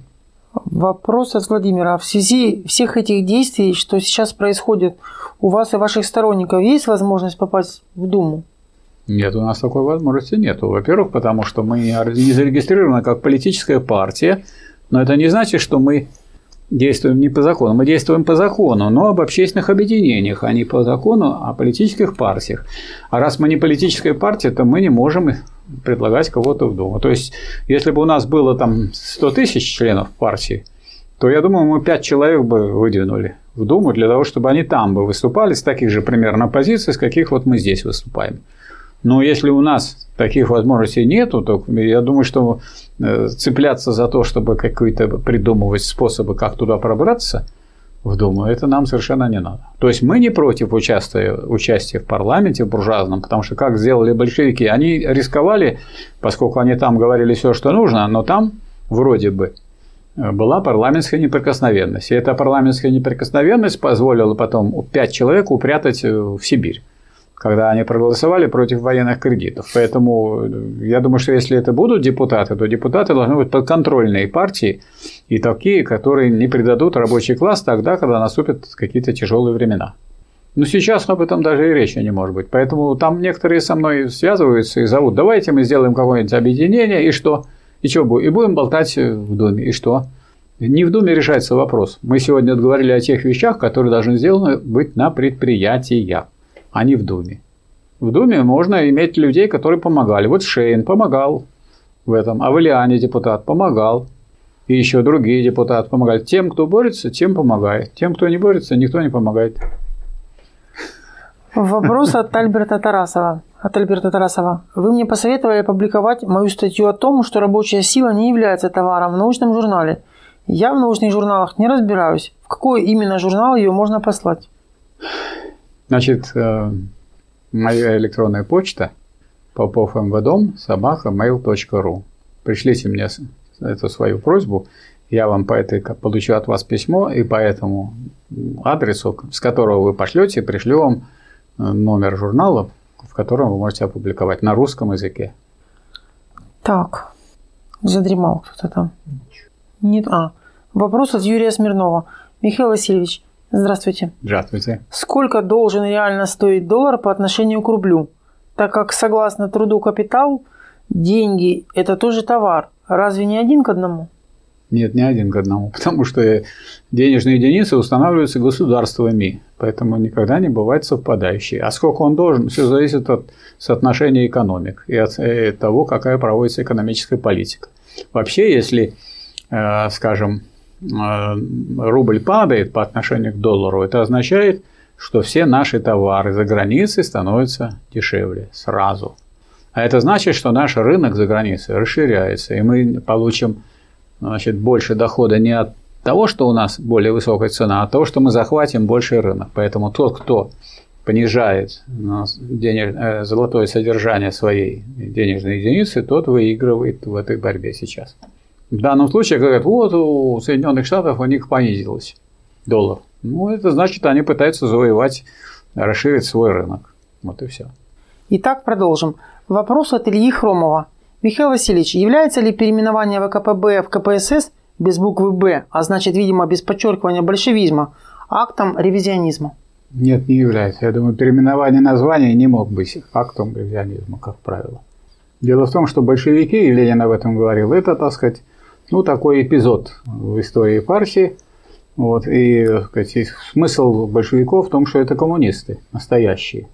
Поэтому не обязательно присягивать, обязательно «Б». Никто не мешает при этом говорить, что мы большевистская партия, без того, чтобы стояла маленькая «Б». Вопрос от Влад Рими. Можно ли считать, что промысловая кооперация и артели в СССР были предпринимательством? Можно в какой-то мере, потому что вот если это промысловая кооперация, это получался один э, хозяин, но коллективный. Поэтому это предпринимательство. То есть, он, такой, он вел хозяйство на свой страх и риск. Так, если характеризовать ее точно, политэкономически, это мелкий буржуа. А мелкий буржуа не противник социализма, а даже союзник, между прочим, потому что он поддерживает экономическое в каких-то вопросах, до которых руки не, нашли, не дошли у государственных структур, и у государственных органов, и у государственной промышленности, и сельского хозяйства, которые организуются государством, они закрывали те бреши, которые существовали в экономике. Поэтому это союзник социалистического государства. Их поэтому и поддерживало социалистическое государство. В том числе артели были даже золотоискателей. Вопрос от Андрея Смеркина. Добрый день. Здравствуйте. Сталин в своей работе об основах ленинизма в седьмой части «Стратегия и тактика» говорит о необходимости участвовать в Думе. Вы согласны с тем, что это необходимо? И если нет, то почему? Согласен, конечно, необходимо, если есть еще возможность. А если у вас нет возможности, то и необходимости еще нет. Потому что вы, вы не, не потому там отсутствуете, что не считаете это необходимым, а потому что пока нет возможности. Для этого надо широкое, чтобы было движение. Вы как считаете вот сейчас, как вы оцениваете широкое у нас движение? Так, широкая борьба трудящихся за свои интересы. Я очень. чувствую, что она очень слабой пока является. Это работа и борьба. Все люди думают, что он сверхурочно поработает, да, да, да, и да. будет хорошо. А тем самым из трех человек двое, если возьмут вместо 8-часового рабочего дня и будут работать по 12 часов, увольняют третьего. А потом говорят, что хозяин уволил. Не хозяин его уволил, вы его уволили, потому что вы не проявили рабочую солидарность, и вместо того, чтобы втроем добиться сокращения рабочего времени, вы просто взяли двое, уволили своего товарища и поучаствовали в преступлениях капитализма. Вопрос от Сергея Колесниченко. Фурсов утверждает, что у нас в данный момент пролетариата нет. Согласны ли вы с этим утверждением? А я утверждаю, что Фурсова в данный момент здесь нет. Согласны вы с этим утверждением? Да. Ну, то я согласен с этим утверждением. А с утверждением Фурсова?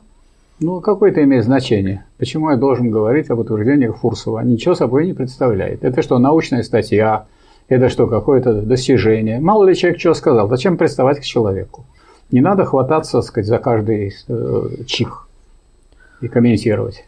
Ну, ляпнул человек, ну, значит, где-то какую-то глупость проявил. Тот, кто его, так сказать, за что-то уважает, то не за это. А если не уважает, то и это не, не добавляет уважения ему. Вопрос от Google аккаунта номер один. Здравствуйте. Знакомы Здравствуйте. ли вы с юристом Вадимом Прохоровым? Если знакомы, то на, насколько он компетентен в философии и теории марксизма?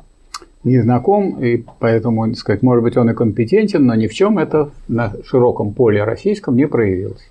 Вопрос от Николауса Барла. Еще хуже писали бы. Правильно ли было посадить Навального? Конечно, если человек нарушил закон, причем занимался явно противозаконными вещами, он же не трудовые доходы получал. Я бы вообще считаю, что те, кто получает нетрудовые доходы, хорошо бы их всех посадить. Жалко, что только Навального посадили. Ну, самый-самый. Влад... Вопрос от Влада Рими. Михаил Васильевич, как понять последние главы «Капитала»? Про земельную ренту все очень запутано. Ну, не, там не запутано, а не очень понятно. Потому что это сложные вещи. Дело в том, что земельную ренту платят кому и кто. Земельную ренту платят земельным собственникам. А земельные собственники откуда взяли? Это в тех странах, в которых произошли, так сказать, ползучие революции буржуазные, а не такие вот, как, как вот во Франции была великая такая революция, когда ну, сторонников феодализма, уничтожали безжалостно. Поэтому есть земельные собственники, которые остались э, в условиях буржуазного строя, никакой функции положительной не выполняют, а просто отстригают часть прибавочной стоимости, получаемой капиталистами. И ни в чем нет их, так сказать, положительной роли. Поэтому так сказать, все, что касается вот этого раздела о земельной ренте, это как в условиях капитализма продолжает существовать до капиталистические формы при получении прибавочного труда. Они ничего не делают, они просто сдают в аренду капиталистам, и капиталисты, так сказать, учитывают в своей прибыли, что это вот они соберут с рабочих и отдадут землевладельцам.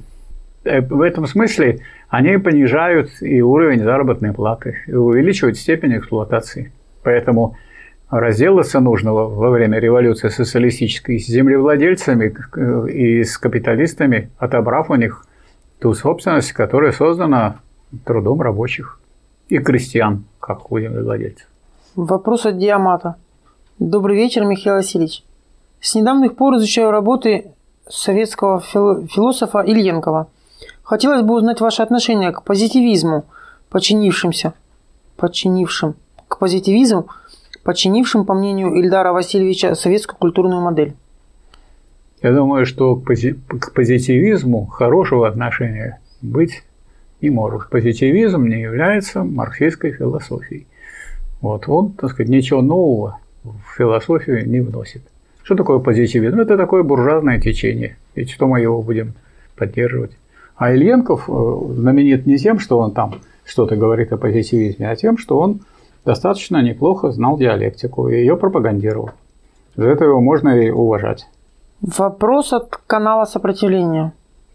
Здравствуйте, Михаил Васильевич. Здравствуйте. Персональный компьютер можно считать средством производства или нет? А вы сопротивляетесь или наступаете? Скорее всего, сопротивляются. Вот я чувствую, что вы только сопротивляетесь и никак не можете наступать, потому что вы в глухой обороне.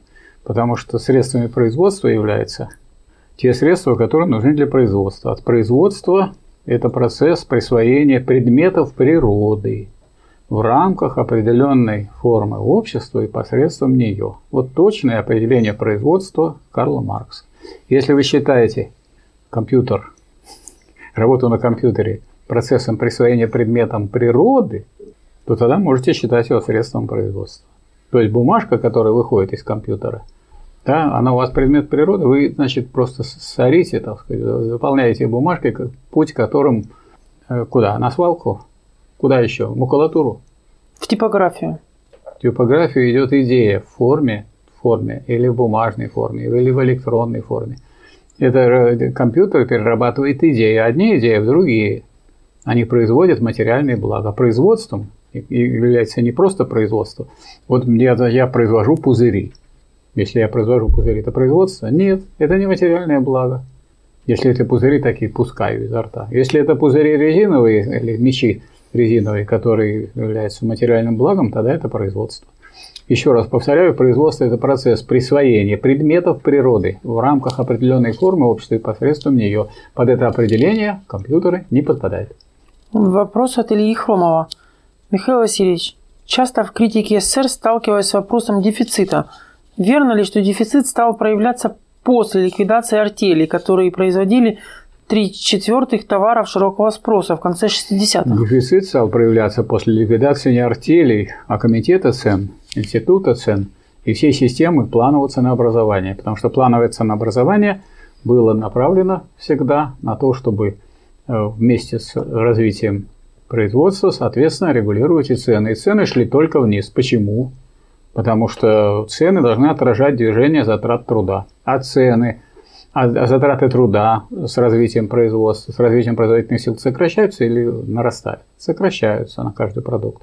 Поэтому, если начинается обратное движение к повышению цен, то это значит, торможение производства и его уничтожение. Поэтому, когда в этом направлении дело пошло, то с этим связаны и вот те явления, о которых негативные, о которых вы говорите.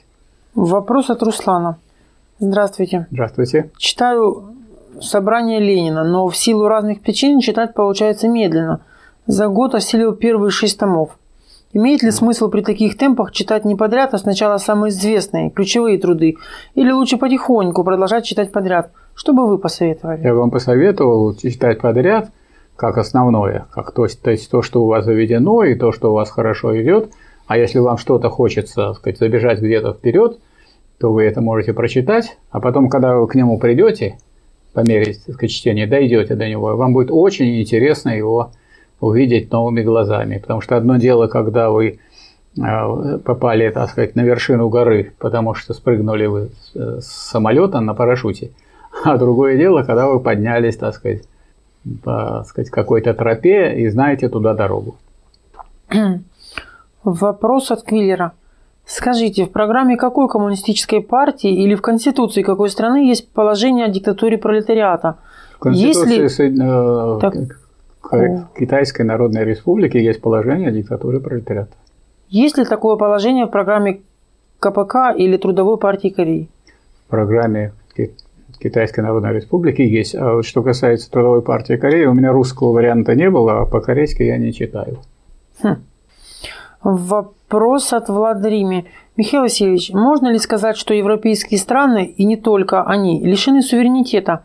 Я посмотрел, кому принадлежат Банк Германии, Франции, и они все принадлежат американским банкам.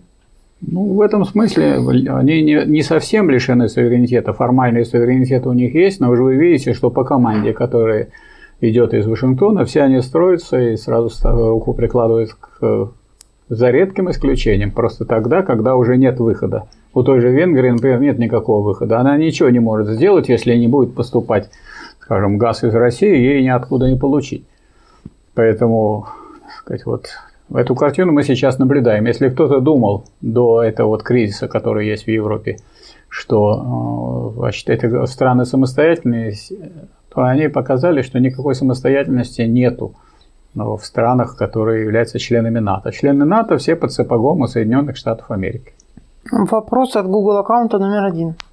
Каким образом депутаты, избранные в Советы, должны согласовать наказы согласовывать наказы, полученные от различных избирательных объединений, по содержательному совпадению?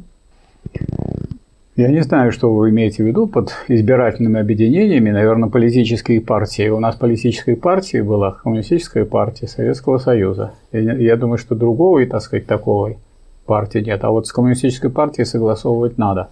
Хорошо бы согласовать, потому что если вы хотите что-то сделать для народа, то надо, если это, вот скажем, в коммунистической партии отсутствует такое предложение или такое очень важное суждение, надо постараться сагитировать членов партии, чтобы они это поддержали.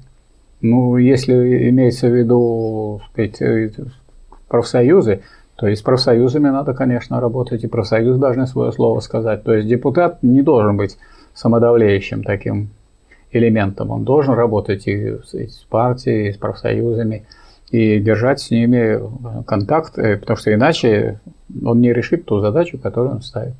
Вопрос от Алекса С. Могли ли члены ЦК КПСС собраться, собраться и отстранить Горбачева от руководства, как Хрущева? Теоретически могли, а практически они такие сказать, э, послушные члены ЦК КПСС, которые приучены к тому, чтобы выполнять задания партийного начальника – это карьеристы. Их там собрали, собралась группа карьеристов, которые больше всего боялись покинуть эти теплые насиженные местечки. Вопрос от Александра Климова. Существует ли субъективная реальность? Конечно, вот вы сейчас спрашиваете меня, это субъективная реальность. Что тут объективного? Вы задали какой-то вопрос, и я на него как-то ответил. Это субъективная реальность. Вопрос от Сергея Гришнова. В одной из лекций определений, определений вы говорили, что Определение – это не набор признаков и свойств, а лишь одно качество. В чем различие между признаком и качеством и свойством? Я не это говорил. А Эх. А вы вырвали из того, что я говорил, одно слово. И то есть ободрали меня, вот если у меня как липку. руки и ноги, вы все их вырвали, оставили одну голову и, и, и еще и нос закрыли. Но качество, которое есть в себе, в простом нечто и сущностное, находится в единстве с другим моментом этого нечто, с в нем бытием. То есть это такое качество, которое есть в себе, то есть сохраняется в изменениях. Если это качество в изменениях не сохраняется, то это не ваше определение. Это вы случайно носите значок, там, скажем, коммунистический, а у вас определение совсем другое. Это вы случайно его нацепили. Отцепите его тогда. Это раз. Во-вторых, качество, которое есть в себе в простом нечто, и сущностно находится с другим моментом этого нечто в нем бытием. То есть оно выходит, если оно в нем, то оно наружу выходит. То есть если коммунист себя нигде не проявляет как коммунист, то он и не коммунист. Поэтому под определение коммуниста он подпадает тот, только тот человек, который действует в коммунистической партии, и который это проявляет вовне, а не только как я, говорит, душой вообще я с вами. А так я пошел в другую сторону. Ну, вы как-то взяли огрызки какие-то. Вы, значит, вроде, вроде как вы прикоснулись к тому, что есть в науке логики. Но вы увидели одно слово и прочитали это одно слово, а содержание предложения не взяли в работу. Так нельзя изучать. То есть это плохой пример. Делаю вам замечание. Поскольку вы мне не подчинены, поэтому замечание это не носит никакого характера. Можете с ним не соглашаться. Оно чисто моральное. Вопрос от Влада Рими. Какова была роль кредита в СССР и как это государство само себя кредитовало, если все предприятия государственные? Зачем такая форма? Государство себя не кредитовало. Кредитовало государственные банки, которые были органами общественного счетоводства и не были банками в политико-экономическом смысле. Это были те органы учета и контроля, которые контролировали э, в такой форме денежных бумажек которые, строго говоря, не были деньгами, вот, а были органами, элементами общественного счетоводства, контролировали деятельность предприятия. И если кому-то выдали определенный кредит, то есть выдали ему по существу подтвержденное бумажно право на э, получение каких-то материальных ценностей, принадлежащих обществу, то следовательно можно было контролировать что вот это право будет использовано действительно на нужды общества, а не на нужды получения благ от этого общества. Поэтому кредитование, конечно, существовало. Но это чисто социалистическое кредитование. Это был, было решение вопроса о лучшем использовании тех возможностей, которые имелись у э, социалистического общества. Причем государство передавало эти средства предприятиям, а предприятие – это не государство – Предприятие – это государственные предприятия, они производят материальные блага. А государство материальные блага не производит. Государство может давать задания, указания и так далее, какие-то плодить законы, но существуют государственные предприятия, они занимаются производством. Вопрос от Владимира. Представим такое. Есть планета незаселенная, незаселенная. Туда прилетают пролетарии и терпят крушение. Соответственно, нет связи с другими – Какое же будет общество, если, на мой взгляд, не нужна денежная система, а ресурсно ориентированная экономика? Или может что-то другое? У нас не было денежной системы после построения социализма, поэтому не надо никуда улетать. Это вы улетели из такой страны, в которой да. у нас была первой страной социализма, в которой уже не было денег, а, день, а были вот эти бумаги, которые были органами общественного счетоводства. Для этого не надо было никуда перелетать, и поэтому не надо усложнять себе жизнь и рассмотрение вопросов. Изучайте историю социалистической экономики. Есть, кстати, очень хорошая такая книга «История социалистической экономики в СССР», шеститомник. Очень вам Да где его достать? Я смотрела, его не достать нигде сейчас. Вот, все хорошее, трудно достать. Да. Проблема. Но некоторые говорят, что в интернете все есть. Ну, в интернете шеститомник, причем там да, объемный. Попробуйте да. его в интернете прочитать. Это, да, вот это... Так. Нет, спасибо большое. Пожалуйста. Вопрос от Томаса. Михаил Васильевич, здравствуйте. Здравствуйте. Читали ли вы статью о вас на Ротфронте и что можете о ней сказать? Не читал, и поэтому могу сказать о ней очень просто, что она есть. Раз они не говорят, значит она есть. Ну, конечно, все, она есть хотя бы в разговоре. В разговоре, да. Раз уже да. говорят, значит а она что есть. еще могу сказать? Уже хорошо. А потом как-то читать статьи о себе какой-то. Ну, как-то это, да. Как... Столько всякой работы нужно Да, об себе будете читать. Что-то люди спрашивают, надо отвечать, а я читаю статью. Не, не мешайте, не трогайте, не звоните, да. я читаю статью о себе. А зачем вы читаете о себе? Вы что, себе не знаете? Вы что не знаете, что от вас скажет Росфронт? Вот надо еще о себе почитать, что все про вас будут рассказывать, а когда вы будете заниматься полезным тогда? Не знаю. Тогда не буду я заниматься полезным. Да, будете только о себе читать, читать любимым. Тогда. Я думаю, это Марс говорил так. Иди своей дорогой, и пусть люди говорят что угодно. А Ленин э, и не раз цитировал, что мы слышим звуки одобрения не в сладком ропоте хвалы, а в диких криках озлобления. А даже диких криков озлобления Это Ленин нет. говорил? Нет, это Ленин цитировал. А, а я же думаю, да. Из, у классиков брал, да, у литературных. Угу. Вопрос от Павла Чичикова. Здравствуйте. Здравствуйте. В чем состоит принципиальное различие между буржуазным и социалистическим правом интеллектуальной собственности? Само понятие интеллектуальная собственность, оно выдуманное понятие. Собственность, если это достижение, так сказать, научное, достижение общественное, не должно быть ни в чьей собственности, не должно быть такого, чтобы за пользование этим самой мыслью или достижением науки, а уже за достижением науки э, стоит труд рабочих и крестьян, которые поили, кормили, одевали, обеспечивали э, того, кто создал это вот произведение, ни о какой интеллектуальной собственности речи быть не должно при социализме. Вот и все. Не надо использовать э, свои, так сказать, какие-то преимущества, которые у вас были благодаря тому, что вы были освобождены от производительного труда для личного обогащения. А это средство личного обогащения, где, сказать, вы прочитали мою книгу, заплатите. А вы вашу книгу опубликовали, порадуйтесь, что ее читают. Так.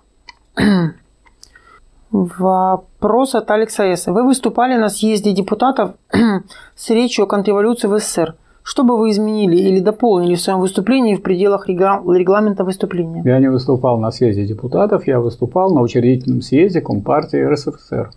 Угу. И в тот момент, я не, так сказать, не собирался ничего, если бы я собрался дополнять или исправлять, то у меня было бы длинное выступление, и вместо хорошего выступления было бы плохое. А мне нужно было сказать, что сказать, я это объявил во всеуслышание. И, между прочим, это прозвучало, и когда сейчас э, берут это время, то сказать, оказалось, что таких вот заявлений было публичных очень мало. Это было э, в Кремлевском дворце, то есть на всю страну. Там сидело тысячи людей. Это все снималось, показывали по телевидению. Там надо было сказать, что перестройка – это контрреволюция. Я эту задачу решил. Вот Реми Майснер это очень понравилось. Я вот видел, он по этому поводу откликался. Интересно откликался. Говорит, я думал, что сейчас, после этого выступления Михаила Васильевича, сейчас войдут матросы, перевязанные пулеметными лентами, и заберут этого Горбачева, а по улицам уже едут грузовики с винтовками и так далее, и берут под контроль телефон, телеграф и так далее. Но Михаил Васильевич сложил свои бумаги, вот тут он, конечно, ошибся, потому что я, во-первых, по бумагам не выступал никогда, и, и там не выступал. Я никакие бумаги не складывал, и просто сошел.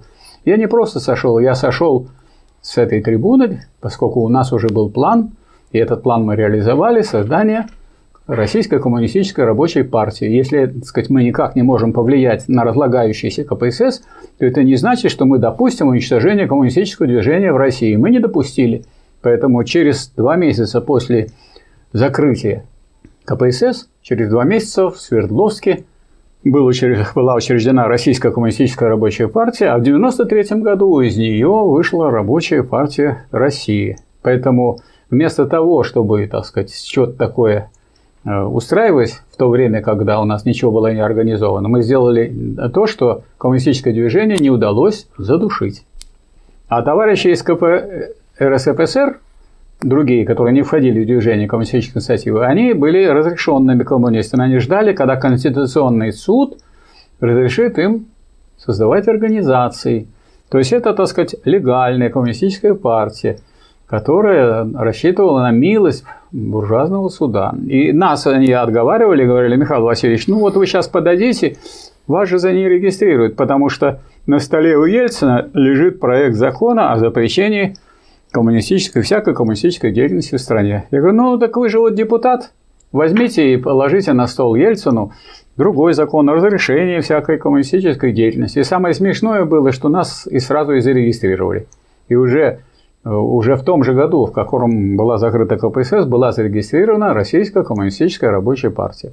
А уже когда мы в 1993 году решали вопрос – создании рабочей партии России мы поняли, что э, надо, так сказать, не надеяться на буржуазную легальность и на регистрацию, потому что регистрацию отнимут и все рассыпаться будет у вас. Мы сделали такую партию, которая не зависит от регистрации, она действует на правах общественного объединения по закону.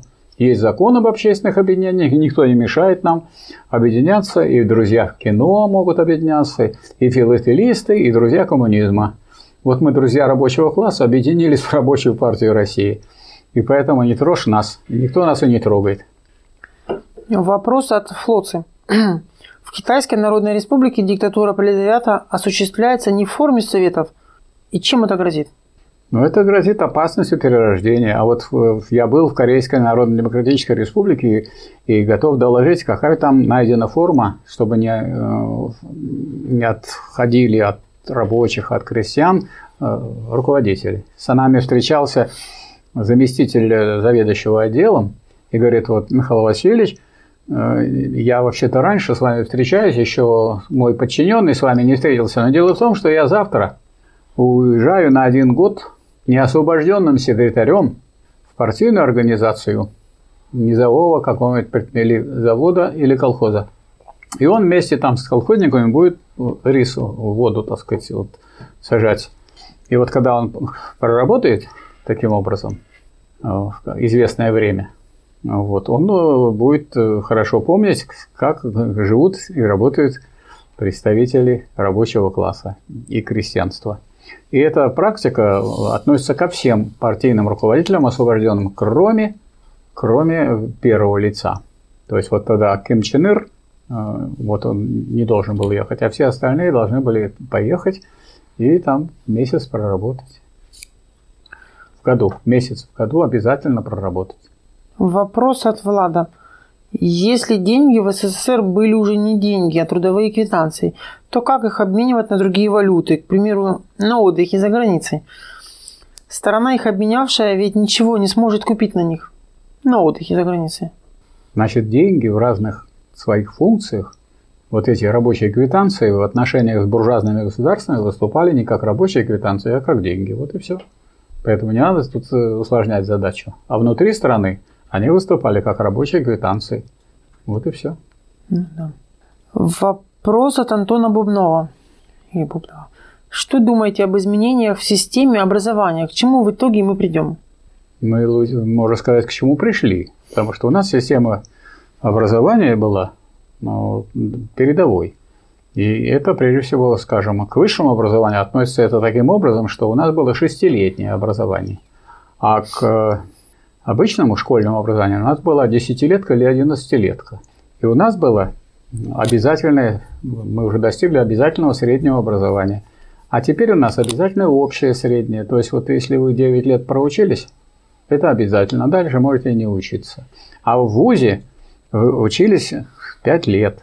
И, скажем, вот я когда был студентом, я учился 5 лет и получил специалиста. И все вот вузы выпускали специалистов, специалисты, то есть разбираются в этой области.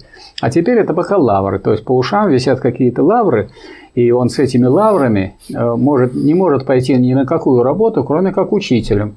А учителей нас достаточно, поскольку эти учителя выпускаются педагогическими вузами. Поэтому у нас получились, так сказать, люди с, с высшим образованием от от пятилетнего перешедшего к четырехлетнему. Причем что было в этот пятый год? В пятый год от э, общения с преподавателем в больших аудиториях совершался переход к тому, чтобы с профессорами и кандидатами наук занимались по три, по четыре, по пять человек и писали дипломную работу. А теперь вместо дипломной работы вот пускай это выпускная квалификационная работа, ВГР.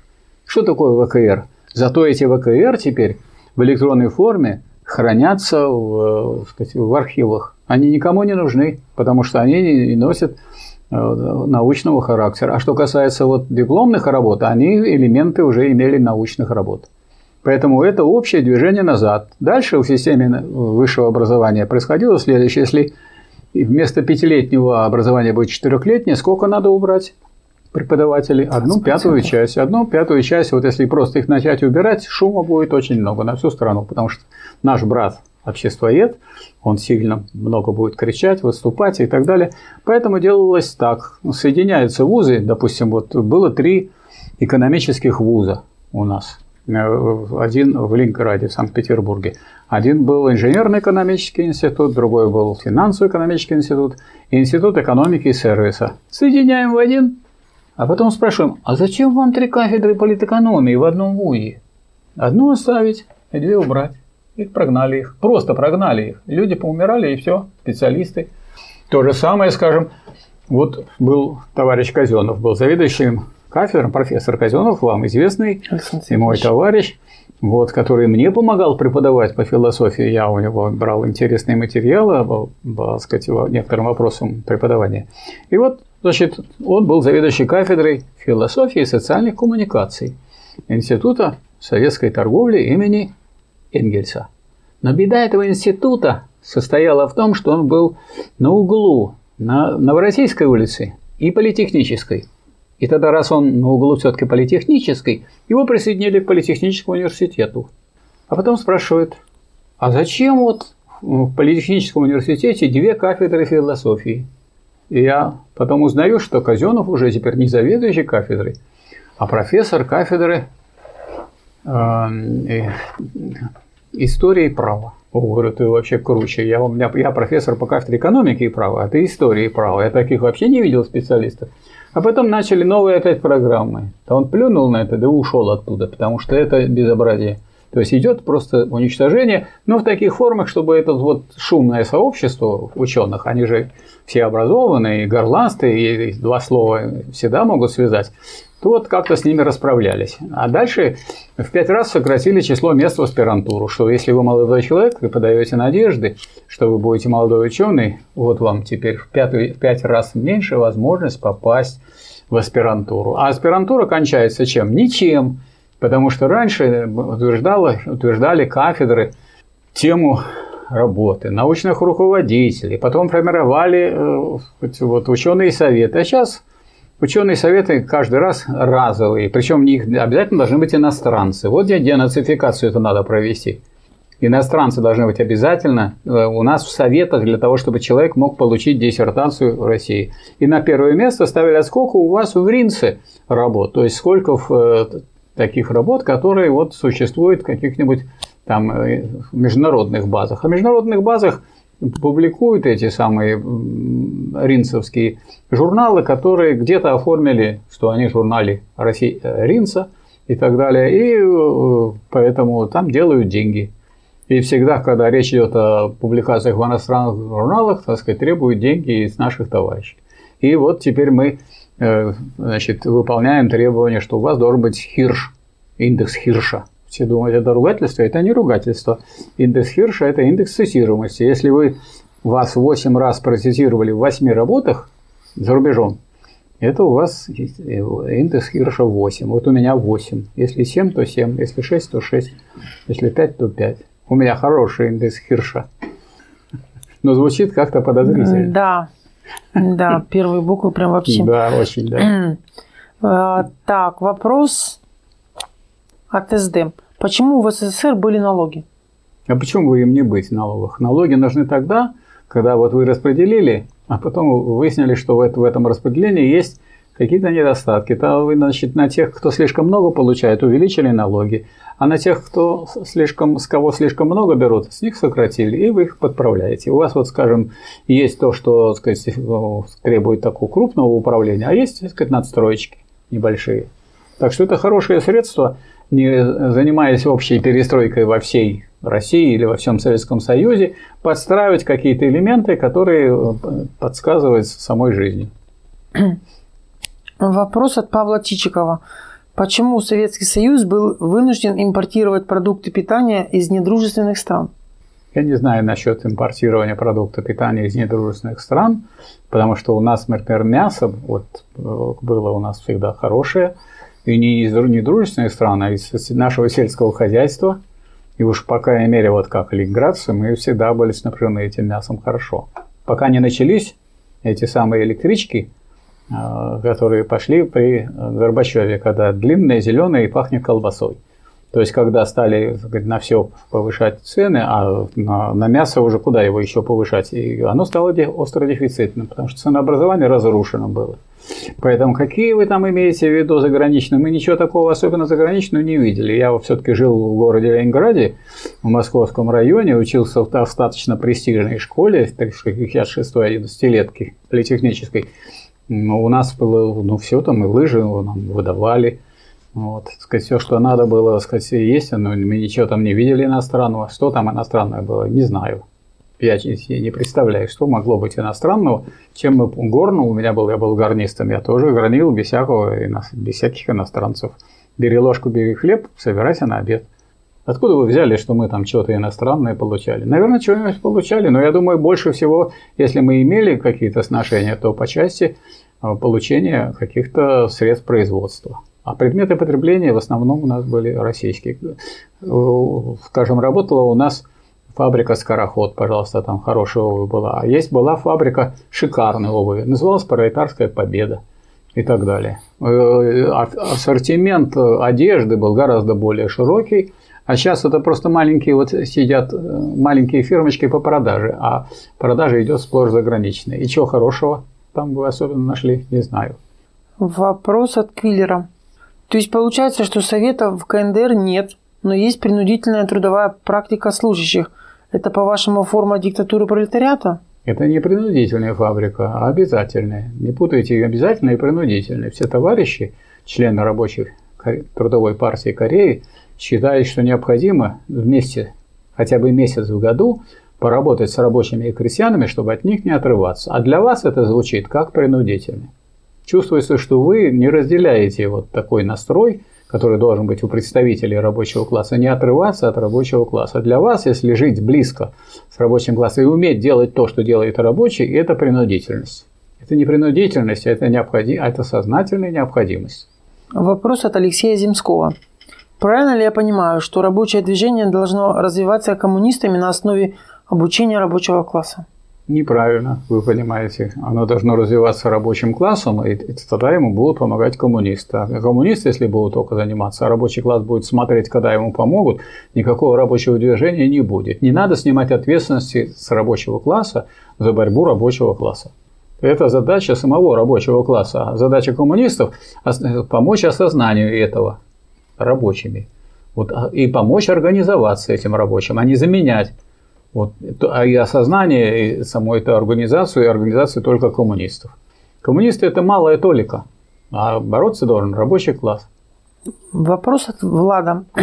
Как устанавливались цены на экспортные товары в переводных рублях, если внутри СССР они производились за обычные рубли, а переводные использовались лишь во внешней торговле? Цены устанавливались в зависимости от того, как они соотносились соответствующими товарами, то есть соответствующими продуктами, нашими внутренними, если они были по качеству выше, значит и цена была выше. Если по качеству хуже, то и цена была ниже. Вот и все. Мы не смотрели на то, сколько там мы платили, когда их приобретали. Мы смотрели на то, как они будут вписываться в ту систему распределения по труду, которая у нас есть. А если они, э, некоторые товары Э, полученные снаружи и переставшие быть товарами, распределялись, скажем, э, в дома отдыха, или там это какое-то бундирование, может быть, для каких-то специальностей, то они, естественно, вообще не имели никакой там цены. Они, так сказать, приходили просто в пользование и все. Когда вы израсходовали их ресурс, то их вы просто выбрасывали, но нельзя было их выбросить вообще, нужно было поставить на учет, что они износились, получить другие новые.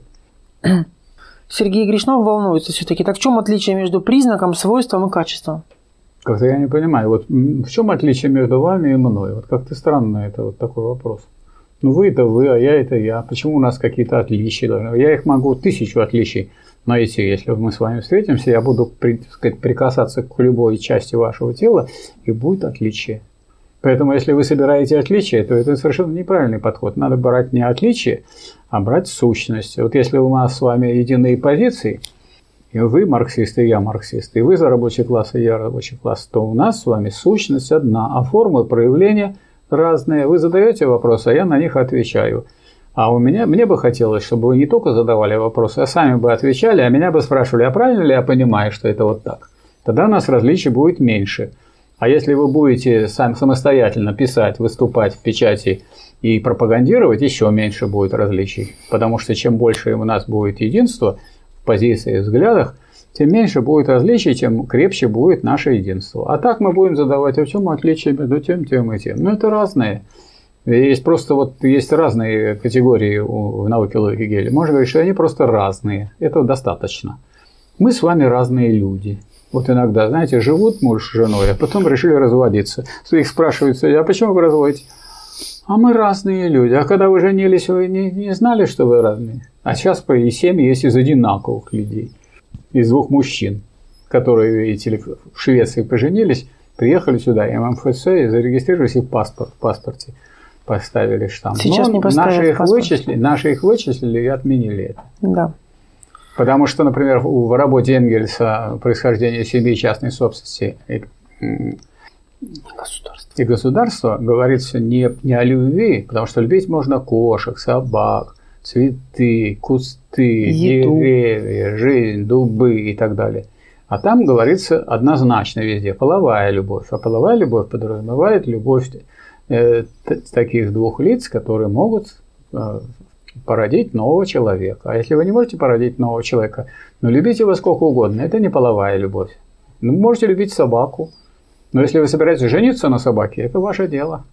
Другое дело, что это не зарегистрировать, потому что регистрировать должны те семьи, от которых может родиться, у которых может родиться ребенок. А если, так сказать, вы берете геев, вот лучше отдайте им какой-нибудь остров у нас есть, вот японцы все просят, японцам не отдавать, отдать геям. Они там будут жить все.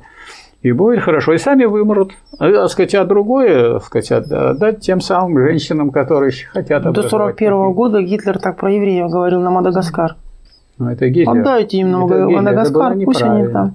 А вот это будет правильно. А, ну там, править да. туда. И это никакое не преследование. Дать им полную возможность. Пусть там они жизнь создают, семьи создают.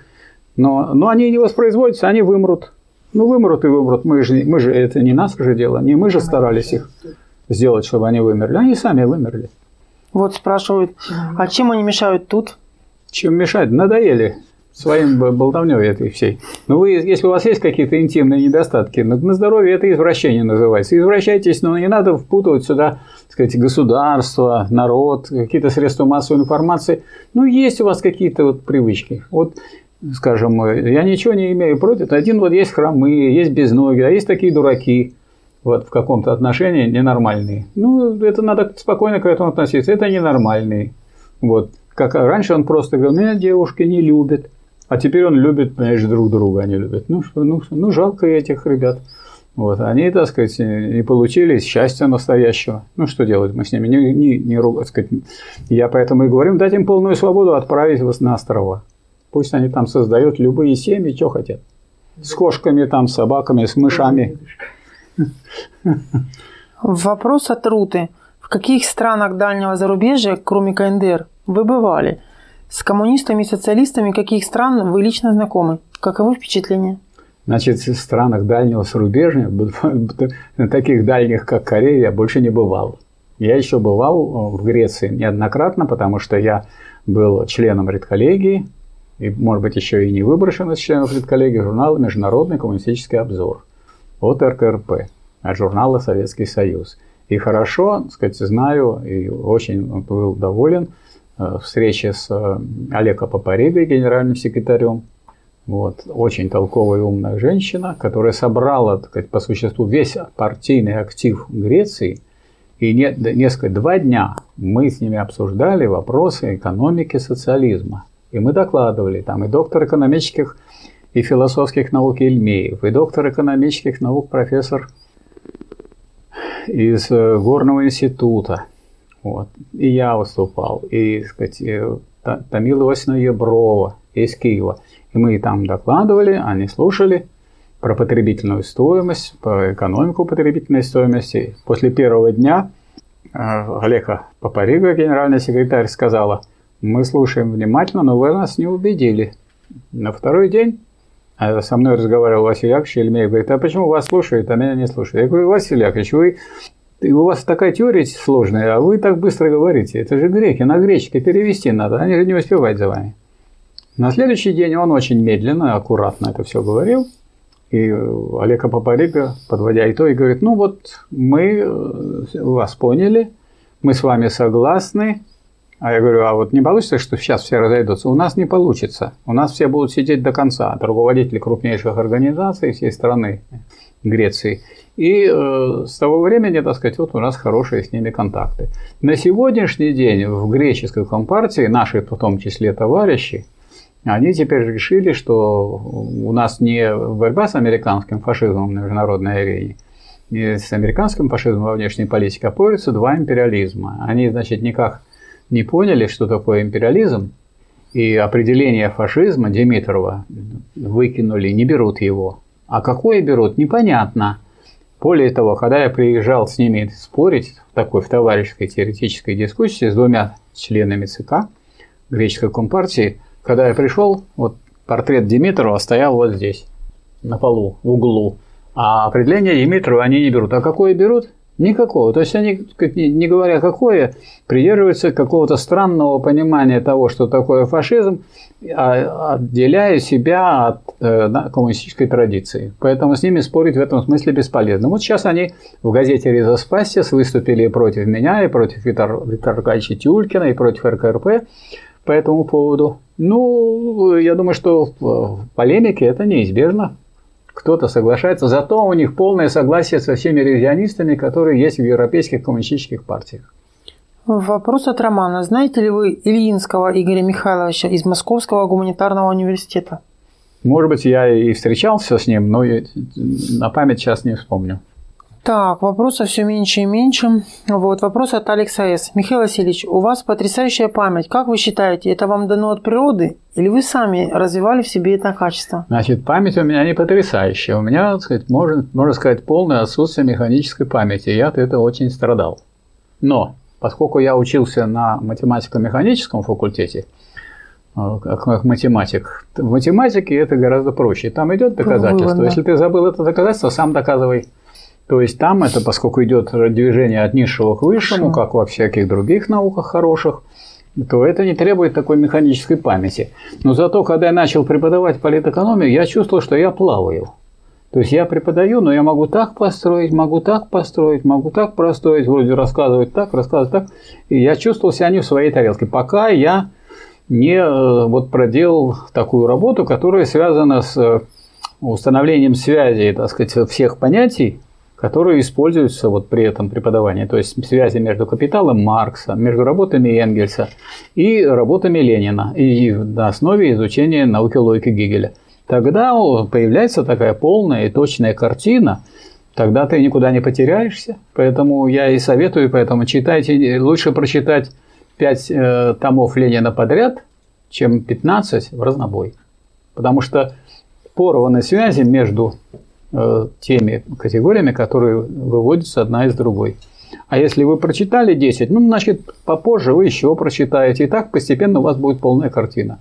А Ленин подскажет, что еще читать там у Маркса, у Энгельса, там, у Гегеля. Поэтому я советую сделать, как вот вы имели в школе. Есть урок Маркса, вы там какое-то время вы посвящаете капиталу.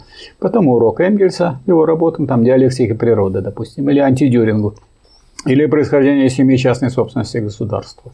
Или Людвиг Фейербаха, конец классической немецкой философии. То-то вы читаете науку логики Гегеля медленно, а быстро вы ее не прочтете, даже если... И, а Ленина вы можете читать быстро, и он вам поможет, как ваш научный руководитель и путеводитель, так сказать, разбираться во всех этих вопросах, потому что он все это читал, на все это откликался и показывал, как это применять на практике. То есть ну, перед нами ну, такая, такое есть богатство научное, которое позволяет нам легко двигаться вперед, не очень заботясь о, о том, в каком состоянии у вас память. Поэтому у меня памяти механической считайте, что нет. Но я все основные определения знаю и могу их, э, на них говорить. Ну, допустим, вот определение оппортунизма. Я его знаю не потому, что оно, так сказать, я его заучивал, а потому что оно очень глубокое, что оппортунист не предает своей партии, не изменяет ей. Он искренне и усердно продолжает служить ей, но его характерная черта – податливость настроения минуты, неспособность противостоять моде, беспринципность и бесхарактерность, принесение коренных интересов движения в жертву побочным и сиюминутным. Ну так блестяще сказано, что когда кто-то пытается повторить не точно в такой формулировке, получается какая-то дрянь. А это вот единственная формулировка, ясная и четкая, которая показывает, что оппортунизм он везде может быть. Это наши люди, но они оппортунисты. Они никак не могут за коренные интересы постоять. Они даже согласны с тем, что мы с вами говорим, за что мы с вами выступаем, Ну, они продолжают делать, вот они продолжают работать сверхурочно, они не борются, они никак не читают великие произведения и кормятся только одними вопросами. Но это все равно, что вот я бы, скажем, собрали из кура, я бы им сейчас вот э, пшено рассыпал. Они бы его клевали. И что, остались бы курами. Ну, вы понимаете, что для того, чтобы стать марксистом, вопросы полезно задавать, но надо читать произведения марксизма важнейшие. Я думаю, что все люди, которые задавать вопросы, так и сделают. Подводя итоги, закончим, как обычно, пожеланиями. Пожелание от Флотцин. С вашей подачи я прочитал всего Ленина, Сталина. С ума сойти. Кто На... это? Ну, там очень много букв. Флоци, науцы, хипи, липи, пили, факша. А что за секретили? Чтобы не проверил? Не могу никто? сказать. Тут все буквы латинского алфавита. Наверное, он очень уже готовит революцию, Возможно, причем в глубоком да. подполье. Да. Потому что я вот прочитал, и все знают, что я прочитал «Бери меня». Да, тут а тут очень... оказывается вот что-то уж очень секретное. А, а с чем связана эта секретность? Кто мне может объяснить? Я пока не вижу тут такого. Если кто думает, что что-то можно сделать нелегально сейчас, То при наличии да. современных средств массовой информации, я бы вам советовал вести себя так. Вы находитесь на веранде, пьете чай, а люди, которые идут по улице, они смотрят, видят, что вы пьете чай, и вам завидуют. Вот это нормальное будет. А если вы будете думать, что вы, так сказать, скрываетесь за какими-то там псевдонимами, за какими-то названиями вас трудно вычислить, но это просто смешно. Я вот считаю, что товарищи, которым положено, и все, что нужно, записывают, тем более, что тут все равно записывают. И то, что, то, что здесь записывают, можно и перезаписать, и куда надо и положить. Поэтому я думаю, что надо, так сказать, вести себя таким образом, чтобы, по крайней мере, если что-то вы хорошее сделали, то оно кем-то было записано и осталось в истории. Даже если это было записано теми, кто вам не сказал, что он записывает. Вообще сегодня в современную эпоху побаиваться того, что у вас что-то вот кто-то запишет, ну, это несерьезно. Не и мне кажется, какая-то детская игра. Угу. Вот напридумывали себе всяких э, имен. А я хотел вас бы прославить, а прославить не могу. Не получится, потому что тут ну, как это букв, наверное, 25. Да, буквы 25. Человек прочитал Ленина. Я хотел бы, товарищи, берите пример с товарища Иванова Ивана Ивановича. А Иванов Иван Иванович непонятно кто. Конечно. Может, его и нету такого? Может быть. Может, вот. он вот подскрылся, потому что он выдумал, что он прочитал. На самом деле не прочитал.